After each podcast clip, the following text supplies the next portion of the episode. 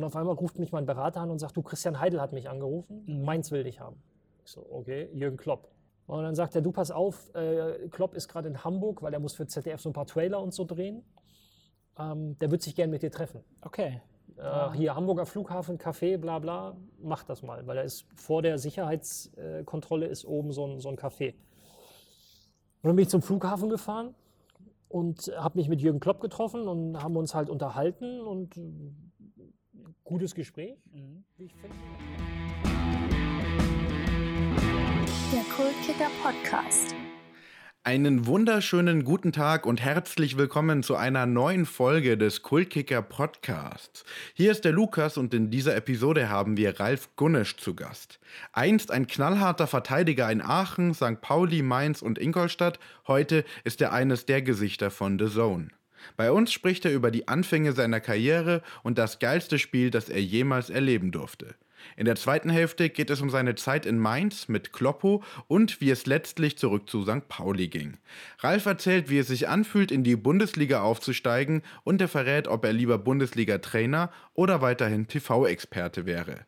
Und damit direkt zum Interview, das wir übrigens auf dem Trainingsgelände des FC Ingolstadt im Skills Lab geführt haben. Also wir sind hier mitten auf dem Trainingsgelände des FC Ingolstadt, ja. ja. Ähm, Skills Lab, richtig, der offizielle Name. Es ist im Prinzip eine Trainingshalle ausgestattet mit Kunstrasen. Wir haben vier Ballmaschinen um mhm. uns herum. Oben drüber, das sehen die Zuschauer jetzt nicht, sind ähm, fünf, nee, sechs Beamer, so, die im Prinzip eine nahezu 360 Grad Atmosphäre schaffen. Da ist jetzt auch das Stadion mittlerweile einprogrammiert. Früher war es ein neutrales Stadion, jetzt ist der Audi Sportpark. Und hier kannst du Spieler weiterentwickeln mhm. im Bereich Passspiel, Ballannahme, Übersicht, Torschuss, also irgendwie alles, was so mit Technik zu tun hat, ähm, kannst du hier wunderbar trainieren, so die, die Grundlagen des Fußballs. Und die Spieler nehmen es sehr, sehr gut an. Ich muss sagen, ich, bin, ich wäre froh gewesen, wenn ich sowas gehabt ja. hätte, weil du wirklich äh, im Trockenen ähm, sehr interaktiv oder eigentlich komplett aktiv trainieren kannst. Ähm, hast immer die Rückmeldungen, es hat irgendwie was Modernes wegen der, der Computeranimation und so. Das ist schon ähm, relativ fortschrittlich und macht tatsächlich auch mir großen Spaß, wenn ich mich hier einfach mal so einschließe und ein paar Übungen mache, um Highscores zu knacken. ja, wollte gerade sagen, du bist ja jetzt ähm, hier beim FC Ingolstadt nicht mehr als aktiver Spieler, sondern eben jetzt äh, im Jugendbereich als, als Trainer unterwegs. Aber ja. du gehst hier schon noch manchmal rein und wie, wie ist so das Leistungsniveau? Also wie, zufrieden bist du mit dir? Also mit den, mit den Punkten an sich muss ich mich, denke ich, nicht verstecken. Ähm, klar, wir haben, du kannst hier auch Zweikämpfe simulieren, dann, wird, dann werden Tore an die, an die Wände projiziert und dann müssen die Spieler nicht nur Zweikämpfe gegeneinander machen, sondern auch gucken, okay, auf welcher Seite muss ich jetzt ein Tor erzielen mhm. oder so. Ähm, aber was Passspiel und Torschuss und so angeht, bin ich noch nicht so weit weg, dass ich mich da verstecken müsste. Also die Werte passen noch. Ja, ist ja also nicht so viel laufen. Ja, also ähm, deswegen lass uns auch da, wenn wir jetzt gerade schon über deine spielerischen ja. Skills reden, lass uns erstmal ein bisschen über deine aktive Karriere quatschen, ähm, beziehungsweise über deine Kindheit. Ähm, du bist in ähm, Siebenbürgen, sage ich jetzt richtig? Richtig. Also in Rumänien geboren. In ja. Rumänien geboren, ähm, ist glaube ich ein deutschsprachiger Teil aber ja. von ähm, Rumänien. Ihr seid dann mit sechs nach Aachen gekommen oder in genau. die Nähe von Mitte, Aachen? Mitte 1990, also 83 geboren. Mhm. 89 ist dann Ceausescu, der Diktator, gestürzt worden mhm. und dann ähm, hat sich ja der ganze Ostblock so mit und mit irgendwann ähm, mehr oder weniger aufgelöst und äh, wir sind dann im Mai 1990 nach Deutschland gekommen. Ja. Hast du da dann äh, deine Liebe zum Fußball gefunden oder war, war die schon vorher da und wie hast du die ausgelebt, sag ich, ich glaube, mal? Diesem die, die, die Liebe zum Sport, die ist gegeben von meinen Eltern. Meine Mutter war selber äh, Handballprofi in Rumänien. Mein Vater hat relativ ambitioniert, nicht auf Profiniveau, aber sehr ambitioniert Fußball gespielt. Ähm, meine ersten Schritte habe ich mit Ball am Fuß gemacht, hat mein Papa mir irgendwann mal erzählt.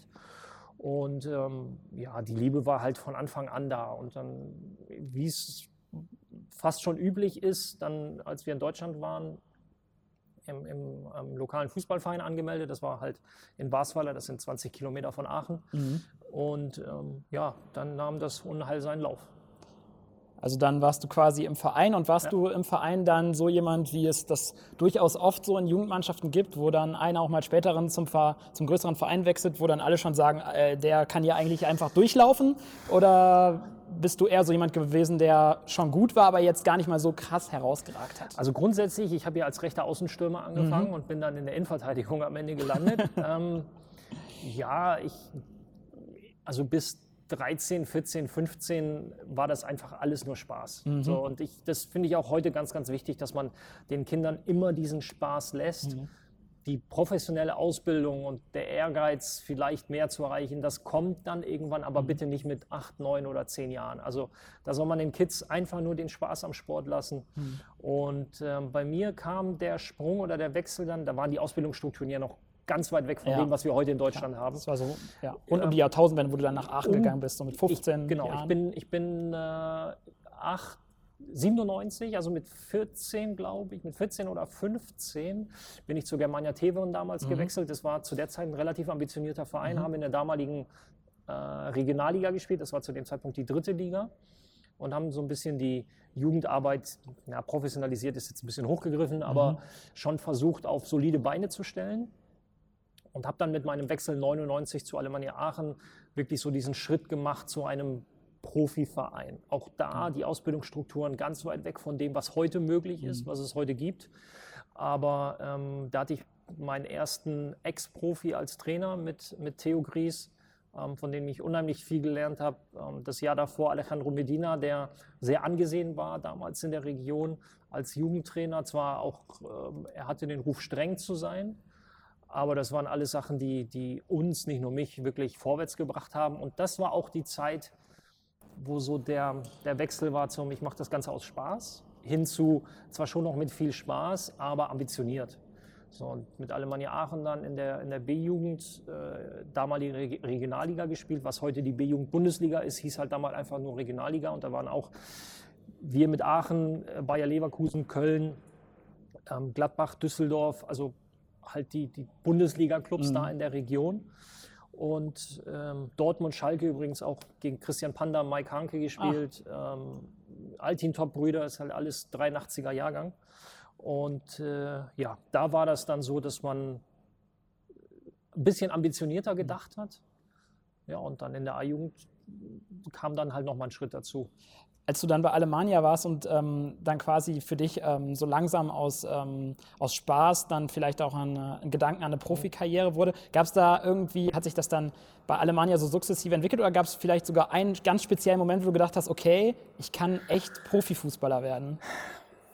Also ähm, der heimliche Wunsch oder Traum, den gab es schon immer. Wenn ich mit meinem Vater zusammen auf der, auf der Couch saß und Sportschau geguckt habe, ja, du, Ja. du träumst Ja. natürlich davon. Kann ich verstehen. Aber du, du äußerst es nie laut und ähm, auch mein Vater hat mir, na nicht das Träumen verboten, aber hat schon dafür gesorgt, dass ich das realistisch einschätzen kann, weil wie hoch ist die Wahrscheinlichkeit, dass du es wirklich schaffst? Selbst wenn du in einem NLZ quasi bist. Also, Ja, aber wie hoch ist die Wahrscheinlichkeit, wenn ein Zehnjähriger sagt, ich will Fußballprofi Ja, werden? Das, klar, das, ist so. ja. Also er hat immer gesagt, äh, Träumen ist immer erlaubt, aber ähm, ich soll das Ganze auch realistisch angehen. So und dieser Moment, ja, es gab schon so ein, zwei Kernsituationen jetzt so im Nachhinein, Mhm. wo ich sage, okay, gut, dass ich in den Situationen so reagiert habe.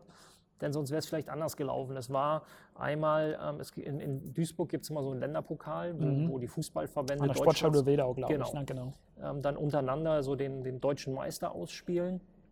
Ich hatte das große Glück, da auch einen Förderer zu haben mit Herrn Jungheim, der mich auch beim älteren Jahrgang, sprich beim 82er Jahrgang mitgenommen hat. Da habe ich übrigens mit dem Jahrgang, äh, sind wir deutscher Meister geworden bei diesem Turnier, sind nach Barcelona geflogen und haben gegen die Barcelona A-Jugend 0 zu 6 verloren. Die haben uns komplett zerlegt.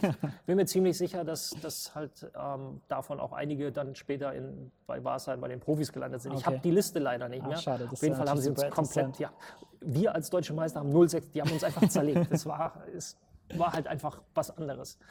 So, und dann ähm, habe ich mich da anscheinend gar nicht so schlecht geschlagen Mhm. bei diesem Länderpokal. Und dann hatte mich Uli Stielicke, der damalige U17-Nationaltrainer, ähm, eingeladen zu einem Lehrgang. Erweiterter Kader, wir waren, ich glaube, 40 Leute.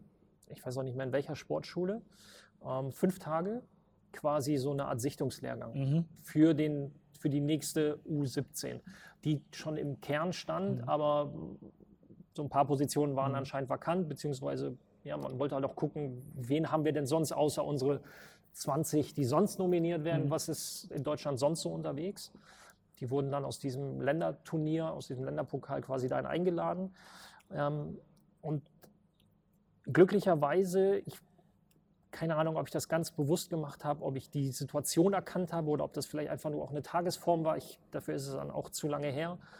Habe ich mich da anscheinend sehr, sehr gut geschlagen. Ich kann mich daran erinnern, dass ich ähm, unheimlich kommunikativ unterwegs war, sprich auf dem Platz, ganz viele Kommandos gegeben. Und das ist halt etwas, was für junge Spieler mit 16, 17 sehr untypisch ist. Das weiß ich jetzt, weil ich auch viel mit jungen Leuten zusammenarbeite. Die haben da noch so fast schon Hemmungen, wirklich viel Kommandos zu geben, trauen sich manchmal nicht. Und ich bin da, war da sehr, sehr, sehr aktiv. Ähm, Etwas auch, was, was Uli Stielicke dann später mir dann auch gesagt hat, dass das einer der Gründe war, warum ich dann beim nächsten Lehrgang erstmal auf Abruf war, aber kurz vor der Länderspielreise dann äh, nachnominiert wurde. Und dann nahm im Prinzip das alles seinen Lauf, weil ähm, Dienstags erstes Länderspiel in Finnland, nach fünf Minuten erstes Tor. Donnerstag zweites Länderspiel, das, war so, das waren so zwei Testländerspiele in Finnland. Ähm, und am Sonntag mein erstes Zweitligaspiel. Alles innerhalb einer Woche, basierend auf der Arbeit vorher, aber mit so diesen entscheidenden Momenten, Länderpokal in Duisburg, Sichtungslehrgang, wo dann halt viel zusammengekommen ist, viel Positives, wo ich heute sage, das ist halt, du kannst so viel arbeiten und machen und tun, du brauchst halt auch eine Portion Glück und die hatte ich in dem Moment. Du bist da, glaube ich, dann, also wo du gerade schon dein Debüt dann für Aachen Ja. angesprochen hast, glaube ich, für Sascha Hildmann, äh, glaube ich, eingewechselt worden in Aalen. Zumindest laut äh, äh, einer Plattform, die sowas, äh, sein, sowas das erfasst, der ja jetzt Sascha war, auch ja. ähm, Trainer ist bei Preußen Münster. Ja. Ähm, Ich weiß nicht, ob es. Es kann, es kann sein, dass es Sascha war. Also ich bin zusammen mit Lars Müller reingekommen und habe dann Linksverteidiger gespielt. Es kann sein, dass es Sascha gewesen ist. Ähm, es war wahnsinnig aufregend. Wie schon gesagt, ich hatte die, die Tage davor meine ersten, meine ersten U17-National, also Länderspiele. Das war ein Traum, der Ja. halt wahr geworden ist. Du stehst da im Trikot des DFBs und, und spielst ein Länderspiel, ein offizielles. Das war großartig. Und ähm, dann rief mich halt der damalige A-Jugendtrainer Theo Gries an. Man darf ja nicht vergessen, ich war damals noch jüngerer Jahrgang A-Jugend. genau. Rief mich Also an du hast mit 17 dein Zweitligadebüt gegeben im Frühjahr 2001. Genau, ja. Also im Mai. Ja, Ja, im Mai, Zäh- genau. Zählt das noch als Frühjahr? Ja. Ja, ich, Und- zählt als früher. und ähm, rief mich an und sagte, du pass mal auf, ähm, Theo Gries, der, äh, ähm, Eugen Hach, der Mhm. Trainer der Profis, hatten, die, die kannten sich auch schon seit Ewigkeiten, hat mich angerufen, ähm, weil er das in der Zeitung gelesen oder hat das natürlich halt mitbekommen. Ich hatte vorher keine Berührungspunkte mit den Profis. Mhm. Und er würde dich ähm, vielleicht sogar mitnehmen zum, zum Bundesligaspiel. Das war der letzte Spieltag. Alemannia Aachen gerettet. LR Aalen, damals noch LR Mhm. Genau. Aalen. Ähm, Möglichkeit zum Aufstieg in die erste Liga. Trainer Peter Neururer. Und sie brauchten einen Sieg mit, ich glaube, sieben Toren Unterschied. Und, ähm, Den haben sie nicht bekommen, Nein, Peter Spoiler-Alarm. Neururer, Pe- Peter Neururer sehr, sehr selbstbewusst im, Ja. im Vorlauf des Spiels. Ähm, und das, was auch da wieder, was, wo ich in der, in der Situation Glück hatte, die zweite Mannschaft Aachens stand kurz vor dem Aufstieg von, die, von der Verbandsliga in die Oberliga, also von der fünften in die vierte Liga, was für den Verein enorm wichtig war, um die zweite Mannschaft in, in, einem, in einer professionellen Liga zu, also in einer ambitionierten Liga wie der Oberliga, damalige vierte Liga zu haben. Und dementsprechend viele Profis, Jungprofis, die sonst bei den Profi, also oben dabei sind, wurden halt zum, beim, zum letzten Spiel zu den Amateuren geschickt, um sicherzustellen, dass man das Spiel nicht verliert, um aufzusteigen. Ah, okay. Dadurch wurden Kaderplätze bei den Profis frei, die er dann unter anderem mit mir als Jugendspieler aufgefüllt hat. Und auch da wieder Glück in der Situation für mich, das brauchst du halt. Und ähm, dann hat er mir tatsächlich, ich glaube, 32 Minuten gegeben. Ja. Und das waren ähm, sehr, sehr aufregende 32 Minuten, weil ich, ich halt als 17-jähriges Kind, ich war ein Jugendlicher, ich war so groß wie heute mit, jetzt muss ich ganz kurz rechnen, 16 Kilo weniger. So, ich habe, okay, jetzt rechne ich mal die drei Kilo weg, die ich von meinem Kampfgewicht dazugenommen habe seit dem Ende meiner Karriere. Das heißt, ich hatte 13 Kilo weniger, Ja. als ich sie irgendwann mal als in Anführungsstrichen halbwegs gestandener Fußballprofi hatte. Ich war halt ja. ich war halt ein Hemd. Ich bin, Ja. ich bin in, in einem Jahr etwas über 12 Zentimeter gewachsen. Das war auch Mhm. ganz entscheidend, dass ich halt den, diese körperliche Größe erreicht habe. Aber das Gewicht ich, es ist, glaube ich, normal mit 15, 16, 17. Und dann stehst du auf dem Feld und hast halt Vollprofis, Männer, Ja. Mhm. Erwachsene vor dir, gegen dich. Und ähm, ich, ich weiß gar nicht mehr. Und im absoluten Wettkampfmodus. Im ne? absoluten Wettkampf. Also es ging kein, ja, wie äh, schon ja, gesagt, bei richtig. allen ging es um, um, um Aufstieg. Das war nicht mal reinschnuppern, so Nee, in einem Spiel, wo es nicht um viel geht, sondern So, da. und jetzt, jetzt machen wir. da kommt Druck. Gegenspieler, der war so Ähm, ja, das war sportlich. Mario Krom, vielleicht kennt den noch der ein oder andere, auch relativ kultiger Fußballer in den Mhm. 90ern gewesen bei Alemannia Aachen. Der ist halt so groß wie ich, aber der ist auch do doppelt so breit wie ich. Ja. Und das war einer meiner Gegenspieler. Da bist du dann schon mal mit 20 Kilo weniger. Äh, ja, das wird sportlich, aber es war wie ein Traum. Und am nächsten Tag in die Schule. Ja, genau. Also Äh, du, es ging alles so schnell und dann wieder bei Schule. Ähm, du hast das Spiel gut gemeistert. Hat das was mit dem, ähm, also dann schon so ein bisschen, ich weiß nicht, du bist dann 17 und dann hast du auf einmal ein Zweitligaspiel, dann äh, wird in der Schule drüber geredet. Hat Nee, das was? nicht. Hat nicht? Nee. Hat das auch nichts mit dir gemacht? Irgendwie im Sinne von. Glücklicherweise- Ich hebe jetzt mal ganz kurz zumindest Nein, ab. nein, glücklicherweise nicht. Ähm, ich bin am nächsten Tag in die Schule. Das hat gar keiner mitbekommen. Hat gar keiner mitbekommen. Was auch okay. Also ich ich war so in meinem in meiner Fußballzone drin, dass, Ja. dass ich konnte es eh kaum glauben. Äh, nee, ich wurde nicht einmal darauf angesprochen. Jetzt, muss, jetzt kommt vielleicht auch dazu, dass natürlich so, es gab noch Nein, es gibt keine sozialen Medien, es gab keine sozialen Medien, also weder Facebook noch Twitter. Ich meine 2001, alle können nachschauen, weil die ganzen Unternehmen gegründet wurden. das gab es alles nicht. Ich glaube damals gab es noch nicht mal StudiVZ, also gab es vielleicht schon, aber man war nicht angemeldet. Ich glaube MySpace war damals angesagt, aber ähm, das, die, die Berichterstattung war nicht wie heute, sprich es, ich glaube es gab dann auf DSF noch Hattrick. Die hat so ein bisschen zweite Liga gezeigt, den, den, den Beitrag habe ich zu Hause.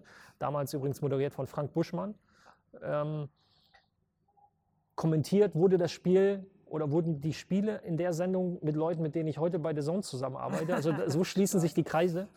Ähm, ich glaube, das hat überhaupt niemand mitbekommen. Was auch vollkommen okay war. Also ich, ich, ich war einfach, das war für mich ein Traum in, in, Ja. in der Situation. Ähm, und war so, ja krass, und, und was machen wir jetzt? Und dann Mhm. hatte ich halt irgendwann das Problem mit der Schule. Das Problem mit der Schule. Ja, Also- in, in der Woche Finn, mit, mit Finnland, auch da wieder das Zufälle. Die haben mich die Woche vorher an einem Mittwoch oder Donnerstag angerufen, dass ich am Sonntag in Frankfurt sein muss, weil wir am Montag nach Finnland fliegen. Mhm. Und das war in der, in der Pause. Ich hatte mein Handy, ich, ich hatte glücklicherweise damals schon ein, ein Handy, das coole. Liegt da Snake drauf wahrscheinlich, oder? Nee, nee, Nicht? das war Okay. damals noch, äh, darf man das sagen? So ein Motorola StarTAC, weißt du, so zum Ausklappen. Okay. Der Vorgänger dieses Razers, dieses ganz flachen zum Ausklappen. Wie alt, wann bist du geboren? 91. Ja, dann Ja. kennst du nicht. Also, nee. Du nicht. Also, so- ich, Klapphandys war aber auch mal ein Thema bei uns, aber ich glaube, das genau das ja, kenne ich das, jetzt nicht. es werden alle, die in den 80er geboren sind, in den frühen 80ern, werden das kennen, das Motorola StarTAC. Das hatte ich von meinem Onkel. War dies, wo man dann so, ich weiß Genau, nicht so. ja, Okay. genau. Noch mit relativ dickem Akku drauf und so. Und die riefen mich halt wirklich in der Pause an. Okay. Und ich war gerade wieder auf dem Weg in den Unterricht. Und ich war so, gehe ich jetzt ran oder? ich kannte die Nummer nicht und bin halt rangegangen, ja, hier so und so vom DFB. Ich glaube, Frau Dimitrio hat mich damals angerufen, äh, hier DFB und du bist nachnominiert und am Sonntag bitte in Frankfurt sein und dann fliegen wir am Montag nach Finnland und ich so, boah, äh, okay. Und habe so überlegt, Mist, weil jetzt habe ich das große Problem vor Abi-Klausuren, Dienstag und Donnerstag Mathe und, ich glaube, Religion. Mhm. Was mache ich jetzt? Wenn ich es meinen Eltern sage, darf ich nicht zur Nationalmannschaft. Glaubst du? Wären deine Bin ich mir Eltern ziemlich sicher. Ja? ja bin ich mir ziemlich sicher. Wenn ich die Schule frage, erst recht nicht, Ja. weil auch da wieder diese Kooperation und Zusammenarbeit mit, noch das, nein, Ja. das gab es alles Okay. nicht. Ganz im Gegenteil, die wurden, das hat niemand, ich habe Lehrer gehabt, aus dem wird doch sowieso nichts und Mhm. der schafft das eh nicht mit dem Fußball und also ich musste da schon auch gegen viele Widerstände Ja. ankämpfen. Da ich Okay, was machst du jetzt? Und das war, ich will jetzt nicht sagen das einzige Mal, aber ein, einer der wenigen Male, wo ich meinen Eltern na, belogen, gelogen habe ich ja nicht, weil ich habe ja, sie haben mich ja nicht gefragt, hast du Klausuren? Ich Ja. habe es ihnen einfach nicht erzählt. Ähm, gut, jetzt im Nachhinein kann man sagen, war nicht alles falsch, Ja. aber ich habe sie einfach nicht gesagt. Ich habe meinem Vater nur gesagt, pass auf, äh, hier so und so. Der hat sich natürlich wahnsinnig gefreut. Mhm. Ähm, ja, und dann bin ich halt nach Frankfurt. Und es waren halt Vor-Abi-Klausuren und die waren sehr entscheidend. Ja, klar. So, und dann war es halt so, dass, dass Eugen Hach damals gesagt hat, ja, die Vorbereitung machst du bitte auch bei uns. Quasi für mein letztes, A- für mein zweites A-Jugendjahr sollte ich schon bei den Profis trainieren. Aber die haben auch vormittags trainiert. Mhm. Und ich hatte dann relativ, relativ schnell 190, das sind übrigens, da wird trainiert, Okay. ähm, ich hatte relativ schnell 190 Fehlstunden. Ah ja, das Und ist schon ordentlich. ich halt, das das sieht ähm, nicht schön aus am Zeugnis. Nein, dann habe ich irgendwann gesagt, okay, weil dann ähm, der Verein mir auch einen Profivertrag angeboten Mhm. hatte. Jörg Schmatke war damals der Sportdirektor. Gut, man brauchte auch einen zwölften deutschen Profi. Ich glaube, Mhm. zwölf waren es zu dem Zeitpunkt. Und das kam dann relativ gelegen, weil so ein 18-Jähriger ist halt relativ günstig. Klar. Ähm, aber gut, es war halt mein Profivertrag. Und ähm, habe dann relativ schnell die Schule beendet. Dann ist, also du, ähm, das ist nochmal zeitlich an 2001, genau, im, im Frühjahr, im, im ausgedehnten Frühjahr war dein Debüt. Ja. Ähm, du warst dann noch zwei äh, weitere Jahre bei Alemannia Aachen, also 2003 bist du dann, glaube ich, nach St. Pauli gegangen. Genau. Also du hast mit 17, also relativ früh, dein Debüt gegeben. Danach kam aber nur noch ein Spiel für Aachen dazu, wenn ich Ja. es richtig im Kopf habe. Das heißt, irgendwie warst du dann im Profibereich angekommen, aber dann, sage ich mal, für, kam für einen Jungspieler, würde ich jetzt denken, eine relativ komplizierte Zeit. Die, hast du in den zwei Jahren, wo du nicht viel gespielt hast, aber einen Profivertrag hattest, viel an dir gezweifelt und an, an der Sache, Profi zu sein, zu bleiben? Oder warst du, hattest du Vertrauen, dass das irgendwann schon passieren wird, dass du da den Durchbruch schaffst, ich mal, im Profibereich? Ich glaube, der Vorteil, den ich hatte, war, dass ich mich dahingehend gar nicht selbst verrückt gemacht habe. Ich habe Okay. viel gespielt bei der zweiten Mannschaft. Genau, ja. Ich habe sogar noch bei der A-Jugend gespielt. Also ich erinnere mich, dass Jörg Schmatke irgendwann zu mir kam und sagte dann zur Rückrunde, Mhm. also sprich dann ab Januar 2002, Mhm. da durfte ich halt noch A-Jugend spielen. Du, pass mal auf, die A-Jugend steckt hier gerade, A-Jugend Regionalliga, also die heutige A-Jugend Bundesliga, Mhm. stecken gerade so ein bisschen im, in, in Abstiegsnot. Mein Auftrag für dich ist, dass, äh, dass die drin bleiben. Mhm. Das heißt, ich habe unter der Woche bei den Profis trainiert, habe war, also ich habe Wochenenden gehabt, Freitagabend mit den Profis unterwegs im Kader, nicht gespielt, aber im Kader.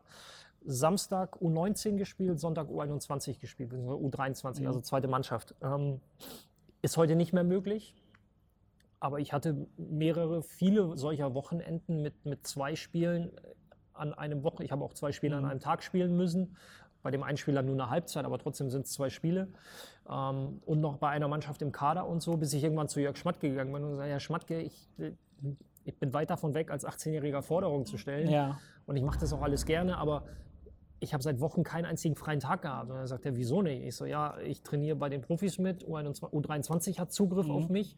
Ähm, Stephen Dooley, damals ähm, Trainer, der, der Bruder von Tom Dooley, der ja auch in der Bundesliga gespielt hat, ähm, U19 äh, auch Zugriff auf mich gehabt. Und das war ihm zu dem Zeitpunkt gar nicht gewusst. Und er sagte, ja, oh, das hatte ich gar nicht, ja, wir werden darauf achten. So, dann hat sich das so ein bisschen entzerrt. Ich hatte großen Schiss davor, weil du gehst Ja, ja, nicht klar. als 18-Jähriger. Nee.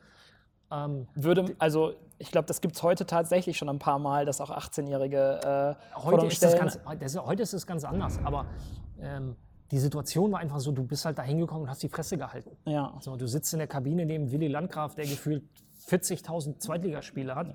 Karl-Heinz Flipsen, Erik Meyer kam später, Frank Schmidt, jetzt sehr erfolgreich in Heidenheim, Ivo Grilic. Ähm, also äh, wirklich gestandene Profis jenseits der 30, Sascha Hildmann.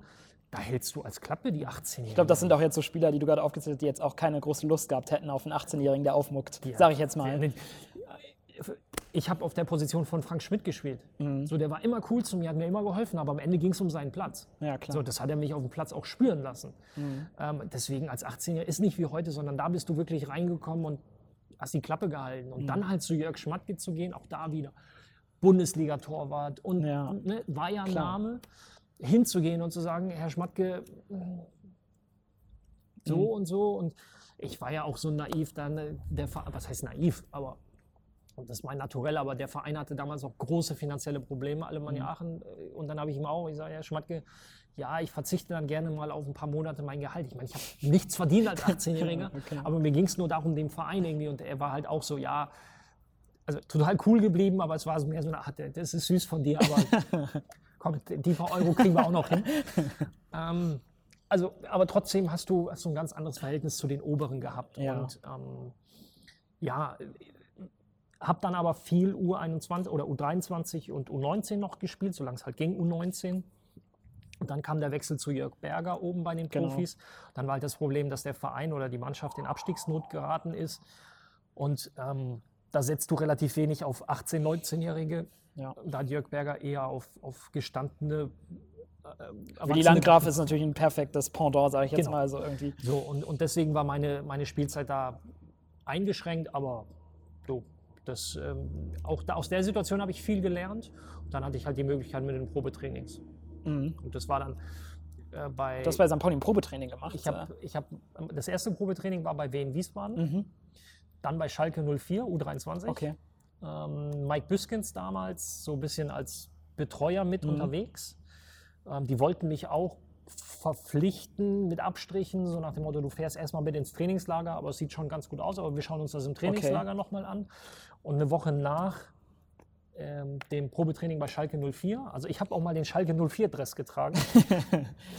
ähm, Das ist interessant. Da gibt's da noch, hast du noch Fotos von? nee, Äh, nee, das, war nur, das okay. war wirklich nur ein Probetraining. Okay, ja. Und ähm, bin ich dann nach Hamburg gefahren, weil der damalige Co-Trainer Harald Gärtner, der dann später hier in Ingolstadt auch Sportdirektor war, äh, beziehungsweise äh, Geschäftsführer Sport, kannte mich noch vom Länderpokal. Da sind wir wieder. ja, krass. Ähm, und hatte, kannte irgendwie meinen Berater zu dem Zeitpunkt. Ich weiß jetzt auch nicht, ne, in so einem Geschäft kennt man sich ja. Und ähm, St. Pauli damals zwei Abstiege hintereinander. Regionalliga Nord, damalige dritte Liga. Das Retterspiel hat überhaupt erst das finanzielle Überleben des Vereins gesichert. Komplett neue Mannschaft zusammengestellt. Also es war, glaube ich, nur Marco Gruschka, der aus dieser Zweitligamannschaft übrig geblieben äh, Nascimento noch. Mhm. Und ähm, ja, habe da erstmal Probetraining gemacht und so nach ein paar Tagen haben sie gesagt, ja, okay, wir nehmen, also wir nehmen dich, Mhm. ähm, aber erst zum 1.9., weil ich, ähm, weil dann konnten sie einen Monat Gehalt sparen. So, da war ich halt noch bei, bei Aachen auf der Paywall. Das kann man sich heute einfach nicht mehr vorstellen, dass solche Dinge einfach eine, so ja, eine das Rolle war halt spielen. damals relevant. Das Ja. war wirklich für den Verein, Ja. ging es um, um Das einzelne ist- Tausende das Euro.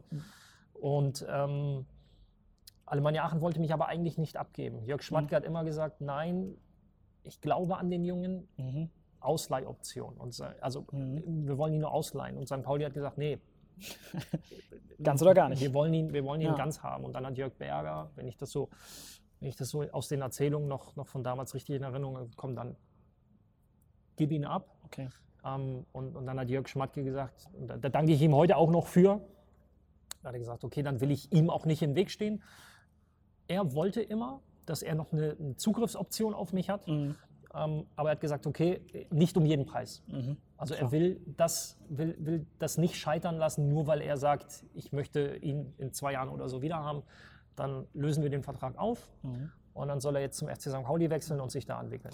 Und über die Zeit in Hamburg, die ja sehr prägend war, es war zweimal warst du in, äh, in, bei St. Pauli, ähm, einmal mit Unterbrechung, da reden wir gleich noch später. Ich würde mal kurz auch, ähm, der Mensch, Ralf Gunnisch, interessiert uns natürlich auch. Du hast ja einen äh, bekannten Spitznamen äh, als Felgenralle, der dir, Ja. glaube ich, ähm, damals von der Bild-Zeitung ähm, gegeben wurde. Und wo wir jetzt so gerade in dem Alter sind, also bist dann, glaube ich, mit 18 oder 19 nach 19, Kurz glaub? vom, einen Tag vom 20. Geburtstag bin ich nach Hamburg, ja. Und ähm, das ist ja auch dann so die Zeit, wo man dann, ähm, dann das erste Auto hat. Und deswegen würde ich mal kurz auf das Ja. Thema zu, ähm, zu sprechen kommen. Ähm, ich glaube, dein erstes Auto war ein Golf 3, wenn ich das richtig Mein erstes eigenes Jahr. Also Ja. ich bin am Anfang den. Ist den dadurch denn äh, die Leidenschaft zu Autos gewachsen mit dem ersten Auto oder warst du schon immer ein, ein großer Autofan, sag ich mal? das kam im Prinzip so mit 15, 16, als ich von meinem Onkel, von dem ich auch das Handy bekam, immer seine alten Motorradzeitschriften bekommen habe. Der Mhm. Okay. hat dann ähm, die Motorrad, also so heißt die Zeitschrift, ähm, hat er im Abo, im Abo gehabt. Mhm. Und im Prinzip, dann, ich glaube, die kam einmal im Monat und dann hat sie nach zwei Wochen halt aus, durchgelesen und Mhm. hat sie mir gegeben. Mir war das egal, ob das jetzt die ältere Ausgabe ist. Und ähm, habe das dann verschlungen, habe dann mit 16 meinen Motorradführerschein gemacht. Ich war damals der erste Jahrgang, der den 125er mit 16 machen Mhm. durfte, gedrosselt auf 80 km/h. Ich weiß gar nicht, wie es heute ist. ähm, damals waren nur Ich habe nur einen 80 Mofa-Führerschein, nur also 80er von daher. erlaubt und, und wir durften dann quasi 125 Mhm. Kubik fahren. Ähm, hat für mich eine neue Mobilität damals eröffnet, weil du halt mehr oder weniger komplett frei warst. Gut, wetterbedingt manchmal unangenehm, aber du warst halt mobil. Und mit Motorrädern kam dann auch so das, das Autoding dazu und dann ähm, ja, Führerschein mit 18, ähm, erst den Astra meiner Mutter, Mhm. viel gefahren und dann später, oder was heißt später, dann ungefähr nach einem Dreivierteljahr mein erstes eigenes Auto, ein Golf 3 gekauft. Ähm, und von meinem ersten Profivertrag dann so ein gutes Jahr später eben mein ein Audi A3, Mhm. 2003 im März. Und den habe ich bis vor drei, vier Monaten gehabt. Okay. Wie viel hatte der runter, als du den abgegeben hast? 497.000. Es- Und- ich hätte gerne bis 500.000, aber irgendwann hat dann der Motor, ich hätte ihn nochmal reparieren lassen können. Ähm, aber dann habe ich gesagt, okay, vielleicht wird es dann auch mal Zeit nach 16 Jahren. Wow, echt. Ja.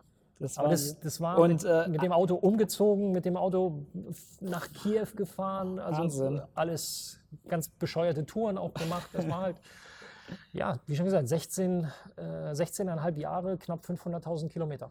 Das ist echt Wahnsinn. Und äh, hast du ihn jetzt an, äh, an gute. Nee, der ist jetzt. Der, der, der, oder Na, sagen wir es mal so, der ist, ähm, er ist noch äh, sinnvoll insofern genutzt worden, dass es ja auch Prämien für Altautos gab. Okay, Und das mhm. habe ich dann mit diesem Fahrzeug dann gemacht.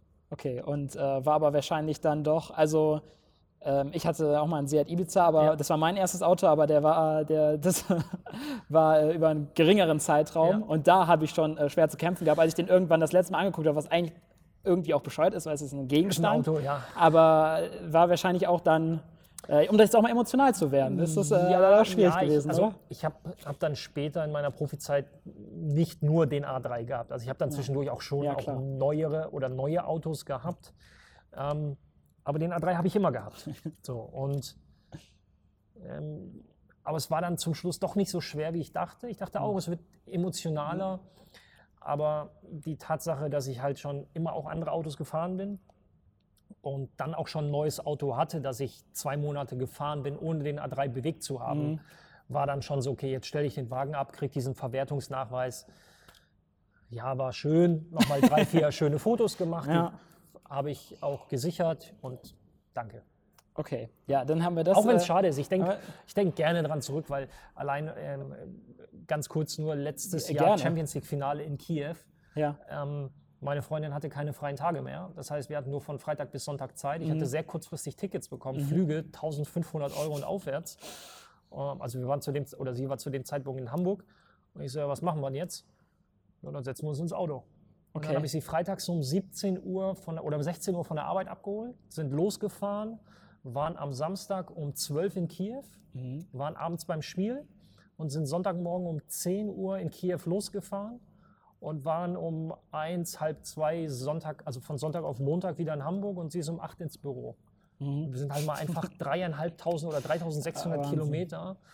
Hamburg, Frankfurt oder quer durch Polen, Oh quer, durch, quer durch die Ukraine und wieder zurück. Und, da hat ich habe zweimal getankt. ja, okay. Also der Wagen verbrauchte nichts, der hatte alles. Und das hatte aber auch, ja, also der A3, äh, der wird ja jetzt äh, selber noch zum Kultobjekt, glaube ich. Ähm, der hatte ja da auch schon einige Kilometer auf der. Der das muss hatte man dir da auch erstmal trauen. Genau, der hatte, ja, aber super zuverlässiges Auto. Und ähm, wir sind halt einfach mal von Freitag bis Sonntag Hamburg, Kiew, Hamburg. So, wo du dir Das denkst, ist was wirklich. was stimmt mit äh, euch nicht? Das ist eine, eine Geschichte auf jeden Aber es Fall. war, halt, es war ein geiler Trip. Wir sind halt wirklich kurz ähm, in, einer, in einer Pizzeria vorbei, die bekannt ist für große Pizzen. Mhm. Nennen jetzt keine Namen, haben zwei Stück eingepackt. Ähm, ein paar Dosen Energy Drinks. Ich glaube, der Namensnennzug ist schon abgefahren in dem Ja. Interview. Und dann bin ich bis, jetzt muss ich kurz überlegen, ich bin dann bis Frankfurt-Oder gefahren, dann war es irgendwann kurz vor zwölf, dann ist sie quer durch Polen Ja. und in der Ukraine bin ich dann wieder gefahren. Erstmal so, äh, allein die Vorbereitung in die Ukraine und dann stehst du an dieser polnisch-ukrainischen Grenze. Wir waren um 20 nach 4 an der Grenze, an der polnischen, am, am polnischen Teil der Grenze und waren um 9.40 Uhr, also fünf Stunden, 20 Minuten später, sind wir in die Ukraine reingefahren, weil, und das kennen auch wieder viele Junge kennen das gar nicht, ich kenne es noch, wenn wir früher dann nach Rumänien gefahren sind mit Grenzen und so weiter. Das ist halt noch, du stehst einfach an der Grenze, fünf Stunden lang. Und die, die fertigen so alle 15 Minuten mal einen ab, wenn sie Bock haben zu arbeiten. Ähm, deswegen, ich kann nicht verstehen, warum Menschen jetzt fordern alle, aber das ist ein anderes Thema. Ähm, und dann stehst du halt da und, und überlegst dir, okay, wie kommen wir nach Kiew rein? Ähm, was gibt's? Also was, Ja. wie darf man da fahren? Wie sind die Straßen? Das war ein Abenteuer. Das war, also in Kiew, Polen, alles wunderbar. Ja. Da waren wirklich neue Autobahnen, alles großartig. Aber sobald du dann in Kiew warst, so, wow, okay, ähm, okay. weil es halt alles neu war. Ja. So, und das meine ich gar nicht despektierlich, sondern es war halt einfach unge Also du kennst diese Straßenzustände, kennen wir hier in Deutschland nicht. Da gibt da gibt's sofort, da gibt's sofort ein Be- ein Begehren, ein Bürgerbegehren für, für, für die Modernisierung solcher Straßen. Und dann ähm, hinter uns Engländer, die, ja, unser Flug ist ausgefallen. Wir sind, das war, wie schon gesagt, von, am Samstag war das Spiel. Wir sind Freitag losgefahren. Wir sind am Mittwoch in Manchester losgefahren. Also Liverpool-Fans. Ja. Kurz gerechnet, Mittwoch. Ich meine, die müssen halt nochmal, ne? Ja, klar. Manchester runter, Sicher. über den Kanal, Belgien, Holland oder einfach nur rüber, weiß ich jetzt gar nicht, quer durch Deutschland. Wahnsinn. Aber das haben die Leute halt alles auf sich genommen für so ein Champions League-Finale. Und dann siehst du so ein Spiel. Das war schon äh, tatsächlich Abenteuer, das dieser A3 sehr, sehr gut äh, gemeistert hat. Ja. So, äh, Autos. Ja, und dann habe ich eine der lustigen Geschichten mit diesem Auto. Das war schon Dann, äh, war geil. Ähm, kommen wir jetzt, nachdem Ja. wir hier in Ingolstadt eine A3 abgekultet haben, Ja. würde ich sagen, kommen wir jetzt nochmal zum äh, FC St. Pauli. Ja. Ähm, also du bist dann äh, immer noch als sehr junger Spieler dann äh, den Schritt nach Hamburg gegangen. Ich meine, das ist ja auch dann wahrscheinlich von Elternhaus nach Hamburg, eine Stadt mit ganz anderen Möglichkeiten. Von Elternhaus nach Hamburg und ich bin bei meinem Probetraining schon. Das erste, was ich gemacht habe, ist an dem ersten Abend habe ich in mein Navigationssystem Reeperbahn eingegeben. Und stand halt wie dieser kleine Junge vom Dorf, stehst du halt auf der Reeperbahn, Genau, das diese blinkenden Lichter und Ja. um 20 Uhr auf einmal ganz viele Mädels, den Frauen, denen anscheinend, nicht, an denen anscheinend Ja. nicht kalt ist. Und denkst du so, wobei es war Sommer, Ja. denkst du, was, Das, äh, was ist, also ist eine andere Also, Welt einfach. Ich ja, komme halt aus, ne, glaub ich. Ich meine, Basweiler ist jetzt kein komplettes Dorf, 25.000 Einwohner. Das ist ja, halt schon so ist- ja. kleine Stadt. Aachen, etwas größere Stadt, aber ist halt nicht Hamburg. Das ist nicht Hamburg. Das ist nicht. Hamburg. Also, und dann kommst du da hin und es ist so St. Pauli. Und ich muss sagen, ich hatte damals gar nicht so das Gespür dafür, was St. Pauli ist. okay. Also das, ich, Ja. ich wusste, dass es ein Fußballverein, aber Also- Mhm. mehr wusste ich nicht. Aber ich wusste natürlich, die Reeperbahn war halt so, das, das waren so, das war so unwirklich. Mhm. Und dann, so und jetzt lebst du in Hamburg. Und so, wow, okay, das erste Mal. Mhm. Also das erste Mal weg von zu Hause. Ja, es war schon auch ein Abenteuer. Ähm, hast du da dann ähm, eigentlich, ähm, ja, hast du da dann dir einfach alleine eine Wohnung genommen und äh, in eine, so quasi, sagen wir mal, einen Steinwurf von der Reeperbahn in, Nee, entfernt nee, ich war, gewohnt? ich oder? war tatsächlich weit weg von der Reeperbahn. Ich bin mit meiner damaligen Freundin, die ist mitgekommen. ah, okay. Die hatte dann in Hamburg einen Studienplatz ähm, und die hatte dann so ein bisschen diesen, diesen Zuhause-Teil übernommen. Ähm, nee, wir haben im Westen Hamburgs gewohnt. Ähm, da bin ich dann auch in meiner zweiten St. Pauli, äh, St. Pauli-Zeit wieder, wieder hingezogen in die Gegend. Und ähm, ja, das war insofern eine Hilfe, dass ich mich um viele Dinge des Alltags einfach nicht kümmern musste, sondern das hat sie übernommen und ich habe es dann mit der Zeit einfach gelernt. Also das war, ja, aber trotzdem war es auf einmal was anderes. Sportlich war es ja auf jeden Fall auch eine gute Entscheidung, würde ich sagen. Ähm, du warst in deiner ersten Periode bei äh, St. Pauli drei Jahre da, bis 2006. Ähm, hast in, St. Pauli hat damals in der Regionalliga Nord gespielt. Ähm, du warst eigentlich über die ganze Zeit Stammspieler, denke ich, kann, ja, kann, ja, man, kann kann, man man, so sagen. schon so sagen. Ähm, auch in einem besonderen Stadion natürlich gespielt. Also ich werde so ein Das bisschen auf den, Millantor, ja. da, ich will so ein bisschen auf den Verein hinaus. Also du hast gesagt, am Anfang wusstest du noch so gar nicht ähm, St. Pauli. Wie schnell hast du denn dann gemerkt, okay, hier ist eine hier ist eine besondere Stimmung, hier ist auch ein politisches Engagement mit im Verein und hast du das auch schnell dann lieben gelernt, sage ich mal? Relativ schnell, weil ich selbst, das klingt jetzt ein bisschen klischeehaft, aber ich komme selbst aus der Fankurve. Ich bin selbst in der Fankurve aufgewachsen. Ich war immer Fußballfan. Ich, ich war viel in Stadien, in Fankurven mit Schal und Trikot und Mütze und wie man das als Kind und Jugendlicher halt so macht, unterwegs. Und ähm, das hat mein Vater mir halt schon mal schon immer mitgegeben, dass, dass ich sollte der Traum in Erfüllung gehen. Ich das niemals vergesse, wie es ist als Fan und immer auch den Kontakt halte. So, dadurch, damals gab es nochmal keine sozialen Medien, sondern damals waren Foren halt der angesagte Scheiß. Da habe ich mich auch relativ schnell im St. Pauli Fanforum angemeldet, Okay. hat auf meiner, habe dann relativ schnell auch einen guten Draht zu dem einen oder anderen oder zu der Fanszene an Mhm. sich aufbauen können. Ich habe dann leider relativ früh eine rote Karte kassiert ähm, gegen, gegen Wattenscheid. Marcel Wittecek im Mittelfeld umgehauen. Mhm. Ah, okay. Hat er auch clever gemacht. Das war keine rote, aber er war geschickt. War halt ein ausgebuffter Das ist Profi. witzig, jeder einzelne äh, Spieler, den wir bisher interviewen, wenn es eine rote Karte war, hat noch nie einer äh, wirklich berechtigt eine rote Doch. Karte. Ist einfach nur ein interessanter Fakt. Nein, Finn, ba Finn Bartels hat eine sehr berechtigte rote Karte gegen Schalke bekommen, weil er Verfan in Saldo geschickt hat. So, das weiß Finn auch. Aber ähm, Ich bin ja, mal gespannt, rot sollen wir Finn Bartels mal hier irgendwann haben, was der dann was dazu der sagt. dazu sagt, ja. Ähm, sind dann äh, nach äh, Preußen-Münster, sind mit dem Sonderzug Mhm. gefahren und unser Teammanager Christoph Hafer kam halt damals, du fahr mal mit, das kommt gut an bei den Mhm. Fans und dann lernst du auch so ein paar kennen und bekommst ein besseres Gefühl für den Verein. Und da habe ich halt äh, viele des Fanclubs, die Feuchten Biber, kennengelernt, den es immer noch gibt. Unter anderem Sandra, äh, die heute im Aufsichtsrat des FC St. Pauli sitzt. Okay.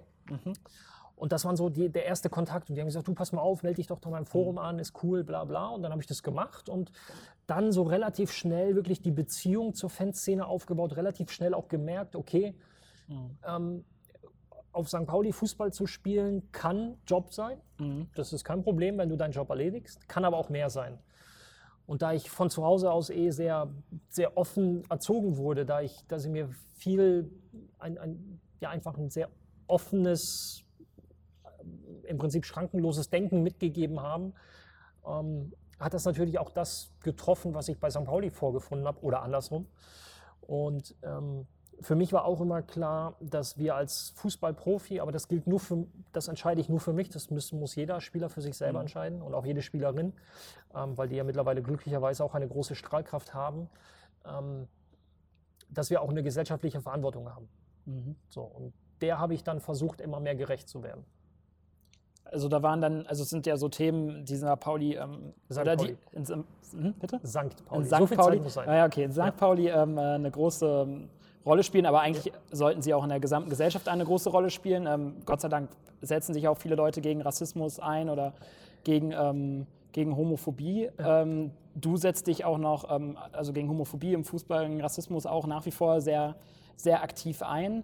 Ähm, ja, wie, ähm, wie, wie siehst du denn da eigentlich zum Beispiel, sagen wir mal, seit dem Zeitpunkt, wo du ähm, das erste Mal auf St. Pauli warst, bis heute die Entwicklung in der gesamten Gesellschaft? Ist die Gesellschaft in diesen beiden Themen besser geworden? Ist äh, die Gesellschaft insgesamt auf einem guten Weg oder, oder was Homophobie im Fußball angeht? Oder ist es einfach ähm, jetzt gerade bewegt, stagniert es oder sagen wir mal, wenn man die politischen Verhältnisse sieht, entwickelt sich das vielleicht sogar gerade in eine falsche Richtung? Das ist eine schwierige Frage, weil ähm, prinzipiell glaube ich, dass Fußballvereine oder der ganze Fußball sich seiner Verantwortung immer mehr bewusst wird. Ist aber wahrscheinlich auch allerhöchste Eisenbahn. Weil wenn wir sehen, wie, wo die Gesellschaft sich hinentwickelt, wie laut das aus gewissen Ecken einfach wird und wie immer niederträchtiger. Und wenn man, was damals noch unsagbar gewesen wäre, da kommt heute noch nicht mal ein Schulterzucken. Und wenn du siehst, was in, bei gewissen Wahlen los ist und Konstellationen, dann ist es einfach verdammt wichtig, dass Menschen aufstehen, dass Menschen ihre Strahlkraft auch nutzen, aber dass im Prinzip die ganze Gesellschaft sich da ganz klar abgrenzt und ähm, klare Zeichen setzt, damit das nicht noch weiter irgendeine, äh, noch, noch weiter in die rechte Richtung rutscht, denn ähm, haben wir alles schon gehabt, brauchen wir nicht nochmal. Ja, absolut, würde ich dir absolut zustimmen. Also ich denke, dass es auch ein Thema ist, dass ähm, ja eben, dass man, wo man nie sagen kann, wir sind jetzt damit fertig. Nein, ich glaube, das wird's gibt auch nicht geben. bis- Das wird's nicht geben. Und ähm, Ich glaube, die Entwicklung innerhalb des Fußballs ist insofern positiv, dass immer mehr Vereine Mhm. auch klare Zeichen setzen. Ähm, aber das sind, nur, das sind nur kleine Schritte in, auf einem Weg, der wahrscheinlich nie enden wird. ja, und das muss einfach konstant so weitergehen. Das ist keine Arbeit, wo du sagst, okay, wir machen jetzt die fünf Sachen, dann ist das Ziel erreicht und dann ist alles gut. Das wird, glaube ich, nicht vorkommen, sondern das ist eine ganz konstante Arbeit, die, die aufrechterhalten werden muss. Und es können immer mehr, also es ist noch nicht so, dass jeder mitmacht, es können immer mehr sein. ja. Also absolut. Und ich denke, das ist auch ähm, eine Sache, die einfach, ähm, wo man auch einfach sagen muss, dass St. Pauli da einfach eine gewisse Vorreiterstellung äh, hatte und das auch einfach eine gute Sache ist, dass sich der Verein da so stark äh, für einsetzt. Ich gebe dir recht, dass es eine sehr gute Sache ist. Ich weiß gar nicht, ob es unbedingt. Man, man muss das gar nicht als Vorreiter nehmen und man muss das auch nicht als, als Parade bei, oder kopieren. Gar nicht. Sondern da muss jeder Verein so seinen Weg suchen, seine Art und Weise. Alle Vereine haben auch ganz unterschiedliche Ausgangsbedingungen. Ähm, wichtig ist nur, dass man als Verein da wirklich ähm, sich dessen bewusst ist, weil das ist ja das Groteske an dieser ganzen Situation. Ich meine, jeder, und das ohne nachgeguckt zu haben, bin ich mir sicher, jeder Verein in Deutschland hat Menschen aus unterschiedlichsten äh, Ländern, Herkunftssituationen, religiösen Glauben. Ähm, lieb doch, wen du willst, äh, wen du willst, also äh, ganz unterschiedlich. Ähm, und dass wir da nicht an dem Punkt ansetzen, dass wir sagen, ist doch alles völlig Banane.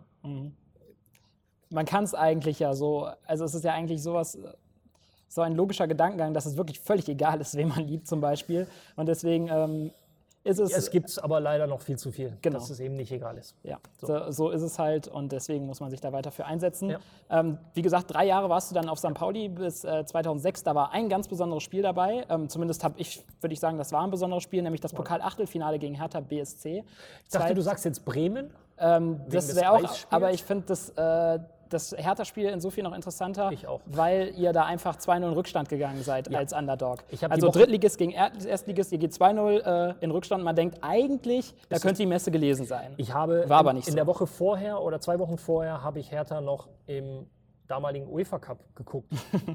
ja, die waren damals UEFA Es war Cup. eine Mannschaft mit Marcelinho zum Beispiel, der gegen euch auch Marcelinho, hat. Kovac auf der Ja. Bank, Falco Götz äh, im Tor war, glaube ich. Pantelic hat gespielt. Pantelic hat gespielt, Fiedler, Zecke Neundorf eingewechselt.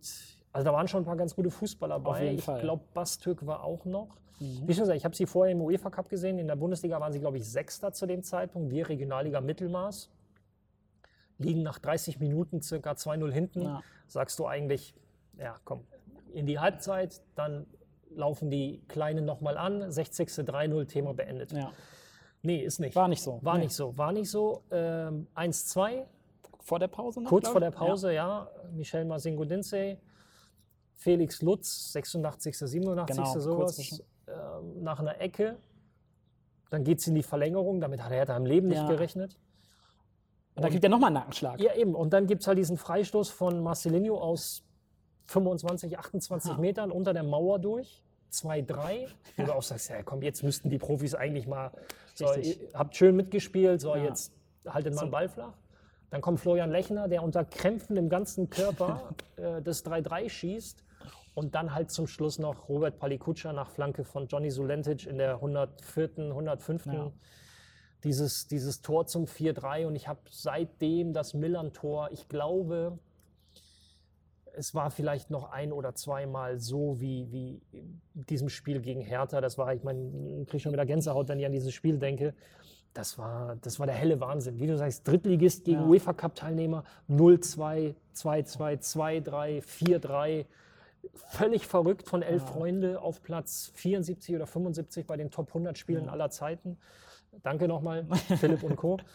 ähm, einfach Wahnsinn. Das war wirklich ein, ein Wahnsinnsspiel. Ja, also ähm, Total Ekstase. Ich, ich habe äh, ich habe es als Zusammenfassung noch so halb äh, in Erinnerung und äh, ja, einfach wirklich. Warte mal, verrückt. du warst, wie alt warst du denn? 14? Ja, da habe ich schon, äh, also Fußball zumindest geguckt. Zusammenfassung Ja. hatte ich da, so ein Abo äh, war damals noch nicht drin, aber Und Zusammenfassung hab ich ähm, geschaut. ich habe ich hab auch da wieder aus der Fanszene so viele Nachrichten. Ich weiß noch, da schrieb mir einer, das ist ein Kerl, wenn du den siehst, sagst du, das ist so richtig 80er Jahre Hauer-Truppe aus England. Also war er nicht, aber so, er sieht so halt jemand, abends muss der mir nicht auf der Straße Genau. entgegenkommen. Okay. So ein, ein herzensguter Typ, aber halt so ein Berg von einem Kerl, aber ein super, super Typ. Und dann schreibt er mir nur eine SMS ich- auf irgendeinem alten Handy, habe ich die vielleicht noch, sagt er, ey, ich habe gerade meine Mutter in der Bahn angerufen und habe geheult und habe ihr gesagt, dass ich sie liebe. Und ey, danke für diesen Abend. Und ich denk Wahnsinn, ey. so, ey, warte mal, der, keine Ahnung, der öffnet Bierflaschen mit seinen Zähnen und, und, oder mit, mit dem Auge.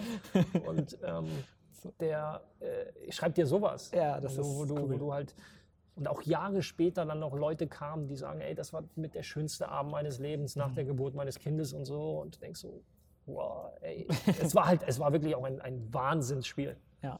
Ich habe es mir noch ein paar Mal angeguckt, hat relativ wenig mit Fußball zu tun gehabt, gerade von uns. Aber ähm, ja, an dem Abend war nicht der Fußball entscheidend. Ja, also auf jeden Fall denke ich eine, eine super Erinnerung, Ja. einfach ein super Spiel. Danach ähm, habt ihr halt nochmal eine Sensation geschafft. Ihr seid gegen. Äh, Ja, das war ja klar. gegen ja, es war, Das war klar, gegen Bremen. Auf Eis und Schnee. Habt Das ihr- Spiel darfst ähm, Wir haben morgens, du meinst das Bremen-Spiel, ne? Ja, ja, ich meine wir das haben, wir haben morgens ähm, Abschlusstraining im Stadion wo ja auch sehr gute Kicker bei Werder am Platz Ja, waren. Miku, Klose, Borowski, ähm, Tim Wiese, im Tor- nee, Andi Reinke war im Eine Tor. Reihe genommen, klar. Ähm, Thorsten Frings, Ivan Klasnic, also eine geile Bremer Truppe, die ist, im, im Jahr drauf haben die, hat sie das Double geholt. gewonnen, ja. Nee, Davor, Jahr davor. davor, Im Jahr ja, davor genau. haben sie das Double geholt.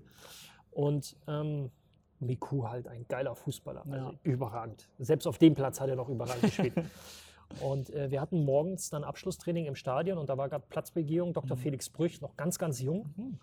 Macht, geht dann so um den Platz rum und hinter ihm Thomas Schaf und Klaus Allofs und die haben den beschimpft.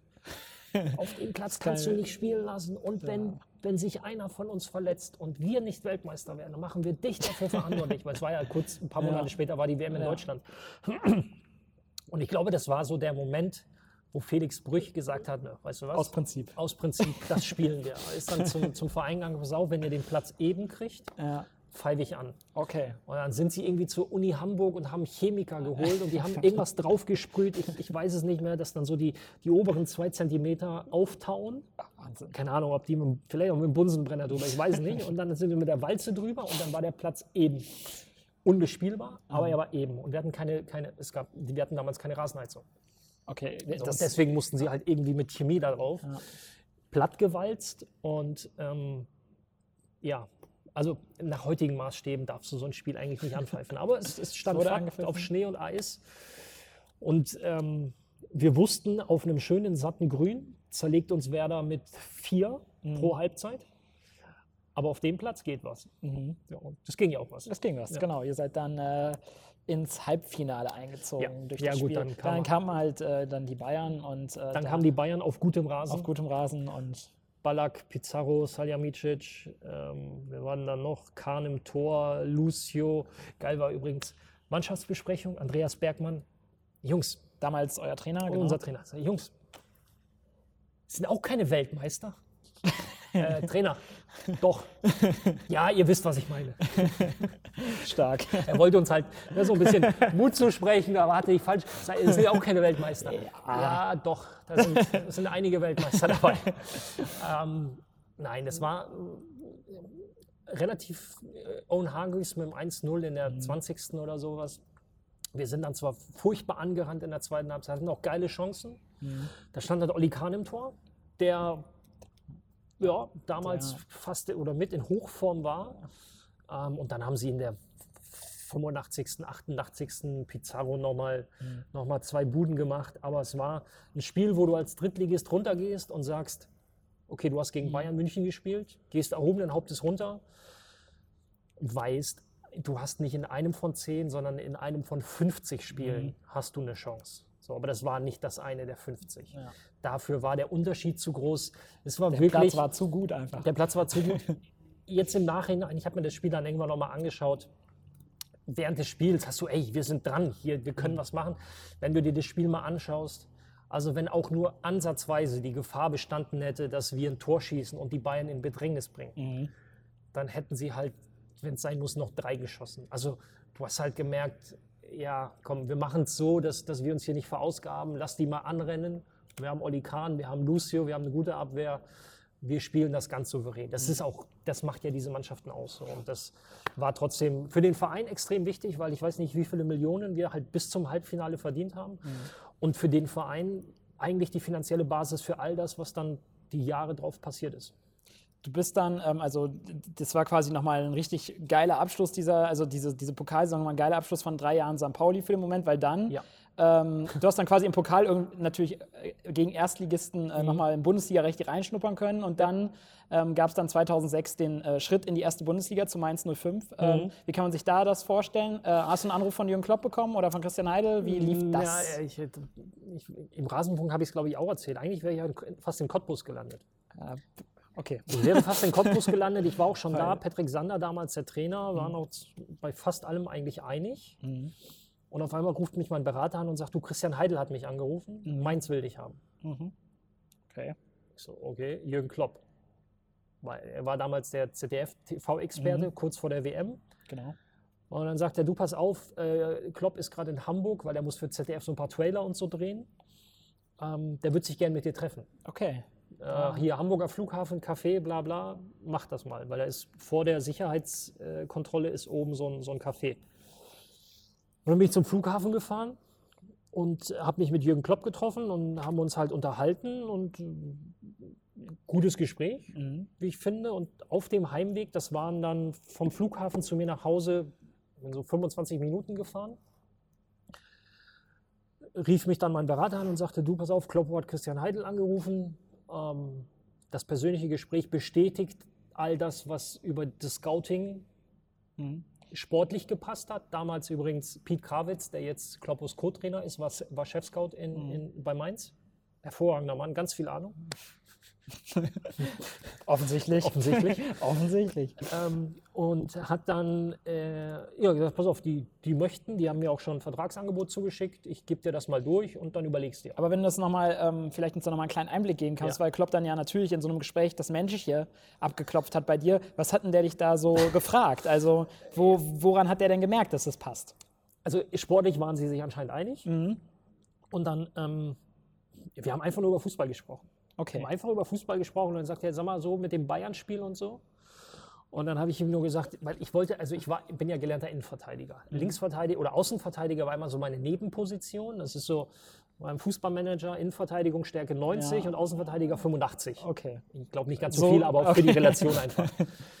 Und ähm, vom Bayern-Spiel kam aber Andreas Bergmann zu mir und sagte, du Ralf, pass mal auf, ich weiß Innenverteidigung, ich habe in den Runden vorher auch Innenverteidiger gespielt, aber ich habe niemanden auf links, der gegen Salihamidzic spielt. Ich will, dass du gegen ihn spielst. Okay. Weil hier traue ich zu, dass du ihn stoppst, so, zumindest so ein bisschen die, Ärgerst. genau, die, die Auf Kreise Sack so ein bisschen so. eingrenzen. Ja. Genau. Und deswegen habe ich links gespielt. Dann habe ich gefragt, Ralf, warum hast du denn links gespielt? Mhm. Also Kloppo jetzt.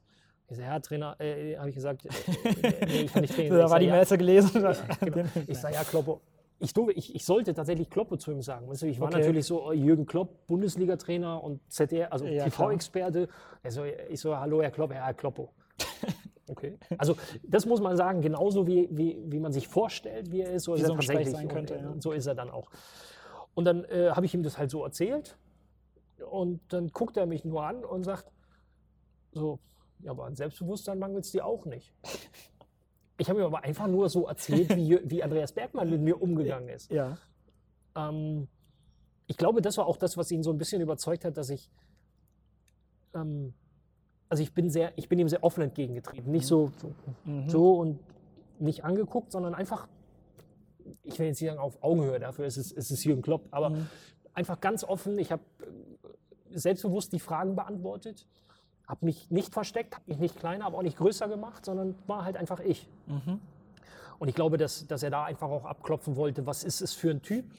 Weil natürlich dieser Sprung, dritte in die erste Liga, da brauchst du schon auch, ja, Ja. du brauchst ein gewisses Zutrauen, auch als Spieler. Ja. Und das habe ich in den ersten Wochen gemerkt, dass das halt mal ein ganz anderer Schnack ist, wie man in Hamburg so schön sagt. ja, du warst dann in Mainz, ähm, Ja, die, wie gesagt, ich dann für Mainz entschieden. genau, Ja. die äh, dann äh, in die erste Liga gerade aufgestiegen waren.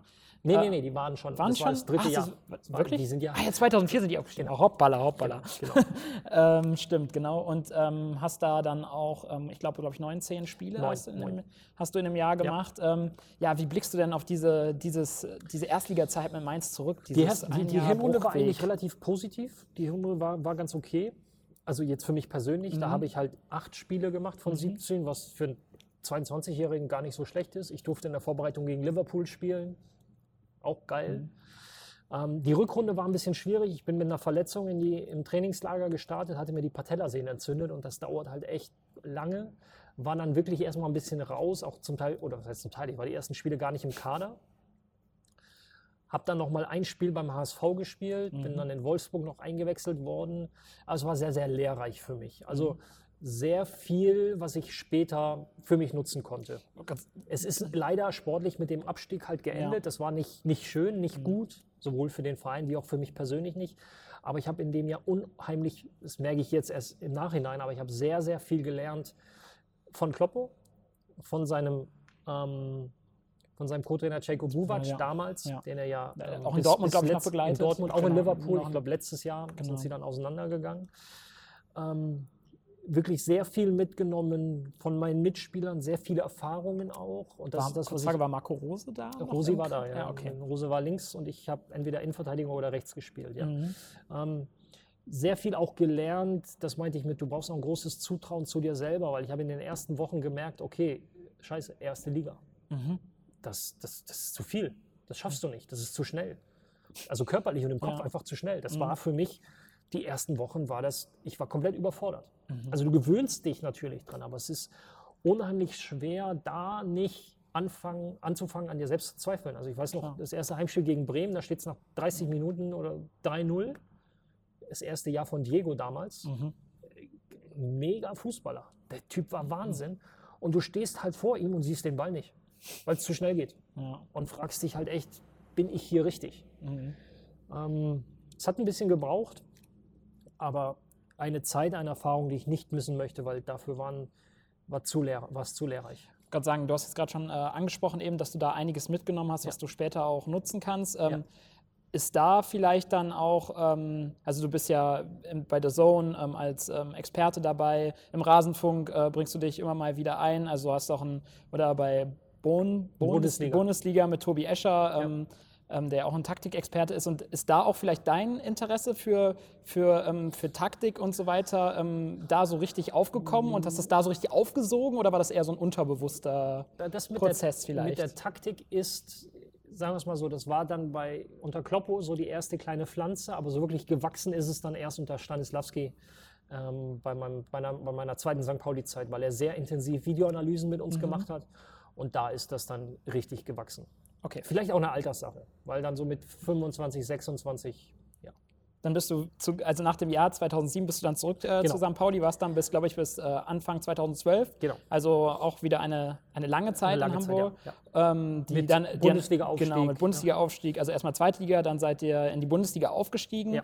Ähm, ja, vielleicht kannst du uns nochmal äh, mitnehmen in diese Mannschaft, die 2010, glaube ich, äh, den, den Aufstieg für St. Pauli in die erste Bundesliga geschafft hat.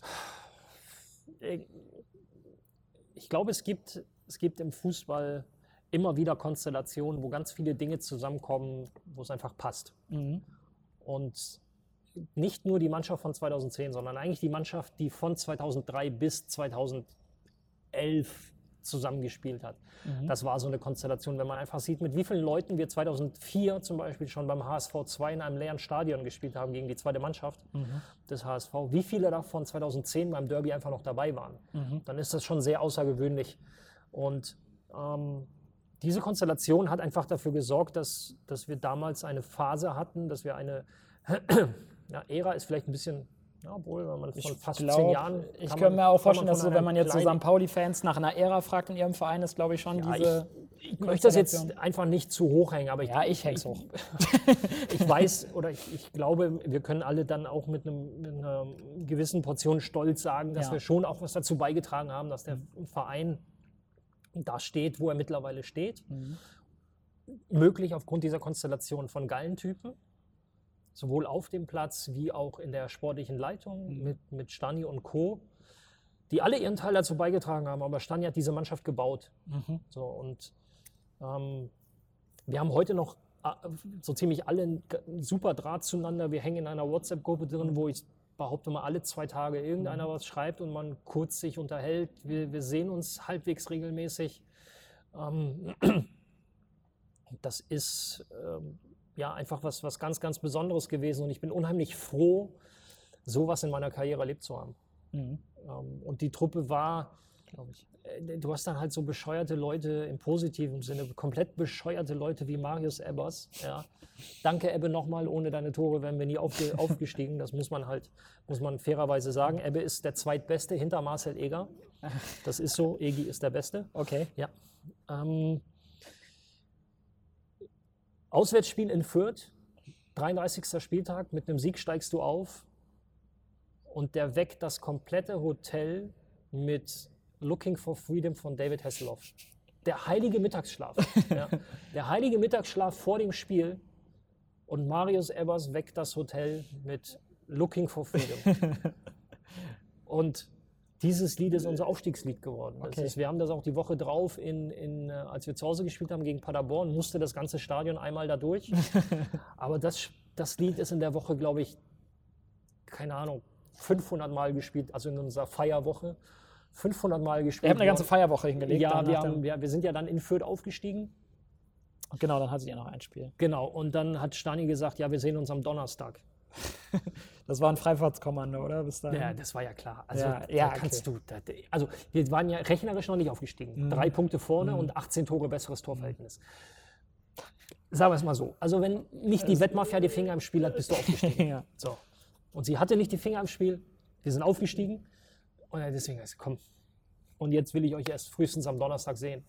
Ähm, dann war Donnerstagabend noch, ich glaube, Disco Boys oder sowas haben wir in Hamburg aufgelegt. Und eigentlich hatten wir ein Verbot dafür, aber Jetzt ist Ennard runtergefallen. Verdammt. ähm, ich glaube, die Hälfte der Mannschaft war auch da, aber das war auch alles egal. So, das war, Ja. So für Paderborn ging es glücklicherweise auch um nichts mehr, weil Mhm. ansonsten musst du ja ähm, da ernsthaft rangehen, wenn, wenn die irgendwie noch um, gegen Abstieg oder Mhm. sowas. Aber es war für die auch, ja komm, machen wir einen schönen Ausflug nach Hamburg am, am Spieltag hin und danach Mhm. wieder zurück. Ähm, so dass es wirklich ein, ein entspanntes Spiel war. Und ähm, haben halt die Woche durchgefeiert. Und ja, nochmal, so Leute wie Ebbe und, und die, ich meine, Ebbe ist nochmal fünf Jahre älter als ich. Ah, das war, das war geil. Das war wirklich Ja, glaub ich. unglaublich. Ähm, ja. Und dann auch noch zum 100-jährigen Bestehen des Vereins. Also. Ich weiß gar nicht, ich habe hab ja ein Foto mitgebracht. Ich weiß gar nicht, war das, war das beim Aufstieg, dieses Foto? ja, das Ähm, ist, ähm, Wenn, äh, das ist, äh, das habe ich immer ganz gerne am letzten da, war, Spieltag. da war Ralle auf dem Zaun auf jeden Fall. Äh, Ganz gerne am letzten Spieltag. Ich, ich, ich finde ja die Capos immer so cool, die dann da, da stehen und, und so eine ganze Kurve für sich haben. Aber eigentlich nie ein Spiel sehen. Ne? Eigentlich nie ein Spiel sehen. Die Jungs, das ist schon echt bemerkenswert. Ich meine, die stehen halt auch bei minus 14 Grad, so wie ich da in dem Ja, T-Shirt. auf jeden Fall. Ja. Mhm. Ja, das ist eins der Aufstiegst-T-Shirts gewesen. Und ähm, ja, das haben wir dann, wir haben uns auf die Tribünen verteilt, haben uns Megafone geben lassen und, so, und jetzt machen wir mal unser eigenes Programm, weil es ist schon. Aber was hast du denn da so dann? Äh, Ich, aber keine Ahnung, ich habe mich feiern lassen. es ist halt schon geil, wenn du also von dieser, vor dieser Tribüne stehst und sie singen das, was du möchtest. Sie Ja, das ich, so, das- wie du möchtest. Das ist, das ist geil. ist halt, ja. ist halt cool und, und den Leuten hat es Spaß gemacht. Mhm. Ähm, ja, das war ein ziemlich geiler Nachmittag. Ja, glaube ich. Ähm, also ziemlich coole Zeit. Ähm, ihr Ja. wart dann ja, also ihr wart dann äh, nur ein Jahr in der Ich Bundesliga. bin gar nicht so viel älter geworden, ne? Nö, also Ja, ja gut. Passt mal, auf jeden da Fall. war ich. Ist genau Äh, zehn Jahre her. Also neuneinhalb. ja, stimmt. Das ist schon, schon eine Ecke her auf jeden Boah, Fall. wie die Zeit vergeht. Ja. Ja. Aber glaube ich, dass das äh, eine, eine sehr schöne Zeit war. Ja. Ähm, danach, ähm, die Bundesliga-Saison hatte ja durchaus, auch wenn ihr abgestiegen seid, auch zum Beispiel ein ganz besonderes Highlight. Ihr habt beim HSV gewonnen. Sie hatte eigentlich mehrere, viele Highlights. Ähm, eine gute Rückru Hinrunde. Stimmt, ihr wart, glaube ich, sogar überm Strich nachher. Wir waren oder? deutlich über dem Strich. Ja. Ähm, für mich persönlich keine gute Hinrunde, weil äh, ja, wenig gespielt, nur ein Spiel gegen, oder erst zum Schluss dann, also gegen Dortmund, irgendwann 8., 9. Spieltag und dann ich, am 16. Spieltag gegen Mainz. Mhm. Nee, vorher gegen Kaiserslautern und dann gegen Mainz. Mein, äh, meine nächsten Spiele gemacht, dann aber komplett durch bis auf ein Spiel in der Rückrunde. Also gerade die Rückrunde für mich persönlich, was die Einsatzzeiten angeht, sehr, sehr gut. Sie ging auch gut los. Wir waren ähm, nach dem Derby waren wir die beste Mannschaft der Rückrunde Mhm. mit äh, 13 Punkten aus fünf Spielen. Das ist, äh, Das ja, ist gut. Das ist sehr gut. Ja. Ähm, und dann sind wir nach Dortmund gefahren, ähm, weil wir mittwochs gegen den HSV gespielt, fahren dann nach Dortmund und verlieren leider 0-2. Ich, Äh, auch ein Tor geschossen. Aber wenn wir 0-2 verlieren, ist das leider ein falsches Tor. Oh. Ja. Hoppala. Ja, ich konnte nichts machen. Das, ich bin angeschossen worden auf der Linie. das habe ich jetzt gerade gar nicht Ist präsent kein, tatsächlich. Kein Problem. Alles gut. Deswegen erzähle ich es. Ja. Und ähm, hatten danach eine, eine unheimlich schwere Zeit, weil, weil uns permanent Spieler weggebrochen sind, gerade aus der Viererkette. Und Mhm. in den fünf Spielen, wo wir 13, in denen wir 13 Punkte geholt haben, haben wir immer in derselben Viererkette gespielt. Mhm. Und auf einmal bricht dir Carlos Zambrano weg, der reißt sich, oder erst bricht dir Bastian Oczipka weg, der ja auch seinen Weg richtig gut. Ja, gegangen auf jeden ist. Fall, ja. In Dortmund einem Knöchelbruch. Ja. Super. Dann fährst du zwei Wochen später, ich glaube, zwei Wochen später nach Nürnberg. Carlos Zambrano steht neben mir, will einen Ball wegschießen, reißt sich die Oberschenkelsehne. Auch komplett weg.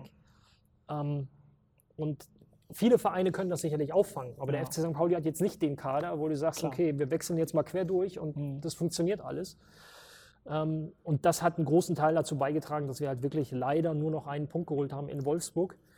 Ähm, so dass es dann am Ende eben einfach nicht gereicht hat mit dem Klassenerhalt, was, was unheimlich schade ist, weil das hätte dem Ganzen einfach nochmal so die Krönung gegeben und wäre vielleicht für, oder ist für den Verein halt auch oder wäre eine geile Sache gewesen. Aber das sollte leider nicht sein.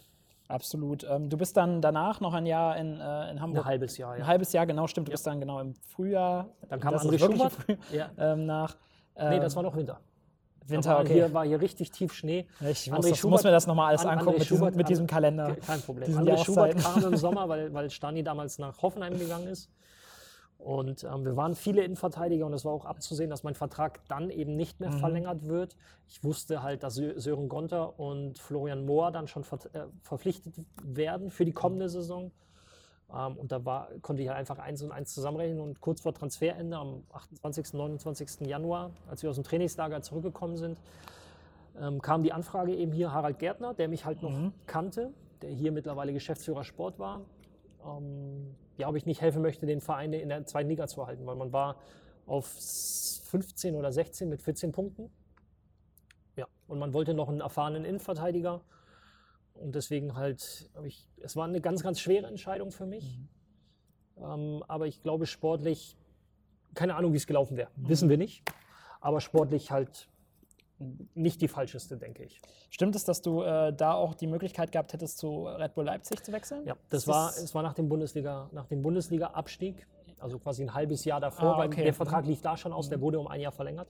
Der lief da schon aus und da kam halt die, die Anfrage, die sehr, sehr konkrete, ich hatte auch schon die Zahlen vorliegen und so, wo ich so Das war wahrscheinlich mehr als ein normales Oberliga-Gehalt. Ich glaube, die haben aus der vierten Liga gespielt. Genau, ne? die waren in der vierten Liga. Ja. Ja, es, war, es, war, es war, sagen wir es mal so, es war äh, sogar mehr als das, was ich in der ersten Liga jetzt Grundgehalt Okay. ähm, bei St. Pauli hatte. Also das Angebot war schon lukrativ, wirklich im wahrsten Sinne des Wortes, auch mit hier und danach Anschlussvertrag im Konzern und so. Ähm, aber ich habe relativ schnell Abstand davon genommen. Aus, war- ähm, aus es war, es war, also mein Bankberater wird wahrscheinlich sagen, du, du Idiot. Aber ähm, es, haben da es, war ein, Ide- ja, es war ein Idealismus. Wollte ich gerade sagen, waren es ideelle Gründe oder war es einfach, weil es auch Oberliga jetzt, äh, auch jetzt sportlich erstmal zumindest äh, nicht so, so eine. Ja gut, es war ja so abzusehen, dass das nicht lange Oberliga Ja, bleibt. Also das war ja klar. Aber trotzdem musst du ja diese Ochsentour machen dann da. Du, musst, du, du hättest sie machen müssen. Viele haben sie auch gemacht. Ja. Das ist auch, auch da sage ich, das muss jeder Spieler für sich entscheiden. Für mich war es tatsächlich so ein bisschen eine ideologische Entscheidung. Ich habe die ja nie groß, also das ist ja, habe ich ja im Rasenfunk vor kurzem überhaupt das erste Mal erzählt. Das ist jetzt nichts, wo ich hausieren gehen möchte. Und äh, sonst, das war einfach nur meine Entscheidung aus verschiedensten Gründen, unter anderem auch eben die, ja, die ideologische Sicht, dass ich natürlich nach all den Jahren St. Pauli mit all dem, was ich, wofür ich auch stand, wofür wir alle standen, äh, nein. Vielleicht ist das ähm, ist auch irgendwie so klischeehaft, aber ich würde da auch gern mal jetzt kurz über den Fußball. Ähm, Ich dachte, du kommst jetzt hier und wo ist der Unterschied zu Ingolstadt? Und nein, nee, erstmal über die Kommerzialisierung im Fußball allgemein reden. Also die ähm, hast du. Ich habe manchmal die Angst, dass ich sage, es ist jetzt so viel Geld gerade im Fußball, das, was natürlich auch ähm, ausgegeben wird von den Vereinen. Ähm, hast du Angst, dass das Rad irgendwann überdreht und dann eben die Einnahmenseite von einem Tag in Anführungsstrichen auf den anderen nicht mehr stimmt, dass der Fußball sich, dass der Fußball einfach in Dimensionen ähm, fortschreitet, die er vielleicht langfristig nicht halten kann und dass das als Bumerang zurückkommt? Ich glaube, wir müssen aufpassen in der Diskussion, worüber wir sprechen. Der Fußball an sich, die 90 Minuten, behaupte ich, werden niemals ihre Faszination verlieren.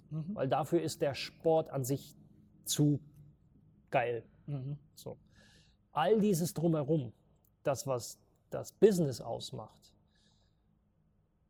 da bin ich schon, dass ich sage, pff, boah, also wir drehen das schon ziemlich weit mittlerweile. Ich meine, wir, wir merken ja gerade die, zum Beispiel die Diskussion in England, dass Jürgen Klopp halt seine zweite Mannschaft hinstellen muss, jetzt Ja. beim Aston Villa-Spiel kurz vor Weihnachten, weil er mit den Profis quasi 24 Stunden später auf einem komplett anderen Kontinent einen Weltpokal spielt. Ähm, dahinter fragt sich die FA ja auch und da, da diskutiert man jetzt, müssen wir jetzt wirklich mit Hin- und Rückspiel, was ich Mhm. übrigens in Pokalwettbewerben echt für schwierig halte. Ja, das ist Tradition, 150 Jahre. Es macht auch unterm Strich auch einfach nicht so viel Spaß. Aber welcher kleine Verein, ich meine jetzt wie Ja, jetzt es- hier gegen, gegen Liverpool, ich meine Spiel, Spiel als Drittligist zehnmal gegen Liverpool. Ja. Wie oft schlägst du sie? Also mit Sicherheit nicht zweimal. Mit So. Sicherheit nicht zweimal Ja. hintereinander. Ja. So, in, in Abstand von 14 Tagen. Also selbst wenn du das Hinspiel 3-0 gewinnst, weil du drei Elfmeter kriegst, Mhm. stellt er im Rückspiel Salah, also seine komplette Truppe auf, dann kriegst du halt acht. ja, klar. So. Ähm, deswegen, aber das ist eine Diskussion, die wird in England wirklich sehr hitzig gef- geführt. Ich finde den Modus zum Beispiel wie in Deutschland gut. Die Spanier sind jetzt auch davon weggegangen, einen Pokalwettbewerb mit Hin- und Rückspiel zu spielen. Ähm, ermöglicht auch solche Sensationen eben. Ich meine, Barca und Real sind jetzt beide rausgeflogen. Das gab es das letzte Mal vor zehn Jahren. Äh, Dass, sie nicht, dass keiner der beiden im Halbfinale steht. Ja, wir müssen aufpassen, dass das drumherum und noch ein Wettbewerb und, und hier nochmal halte ich, Also würdest du sagen, wir sind jetzt gerade schon so viel weiter darf es nicht gehen. Also gut, wenn du die Leute vor fünf Jahren gefragt hättest, hätten sie auch gesagt, also viel mehr Platz ist jetzt nicht. ja, das stimmt natürlich. Ähm, ich, es ist, ich bin da zwiegespalten, weil natürlich der Fußball an sich hat sich in den letzten Jahren auch rasant entwickelt. Ich spreche jetzt von dem Spiel. Wirklich diese 90 Minuten. Ja. Ich kenne unheimlich viele Leute, die einfach sagen, ey, ich schalte halt fünf Minuten vorher ein und schalte fünf Minuten danach. Mir, mir geht es ums Spiel. Und das kann ich absolut nachvollziehen. Das kann ich wirklich nachvollziehen. Wir müssen einfach aufpassen, ähm, dass wir da auch ein Stück weit an die Leute denken, die das überhaupt erst ermöglichen. Und das sind die Spieler. Mhm. Und du kannst von keinem Fußballer erwarten, dass er 50 Wochen im Jahr zwei bis drei Spiele pro Woche Mhm. 100% Leistung Ja. bringt. Das funktioniert nicht.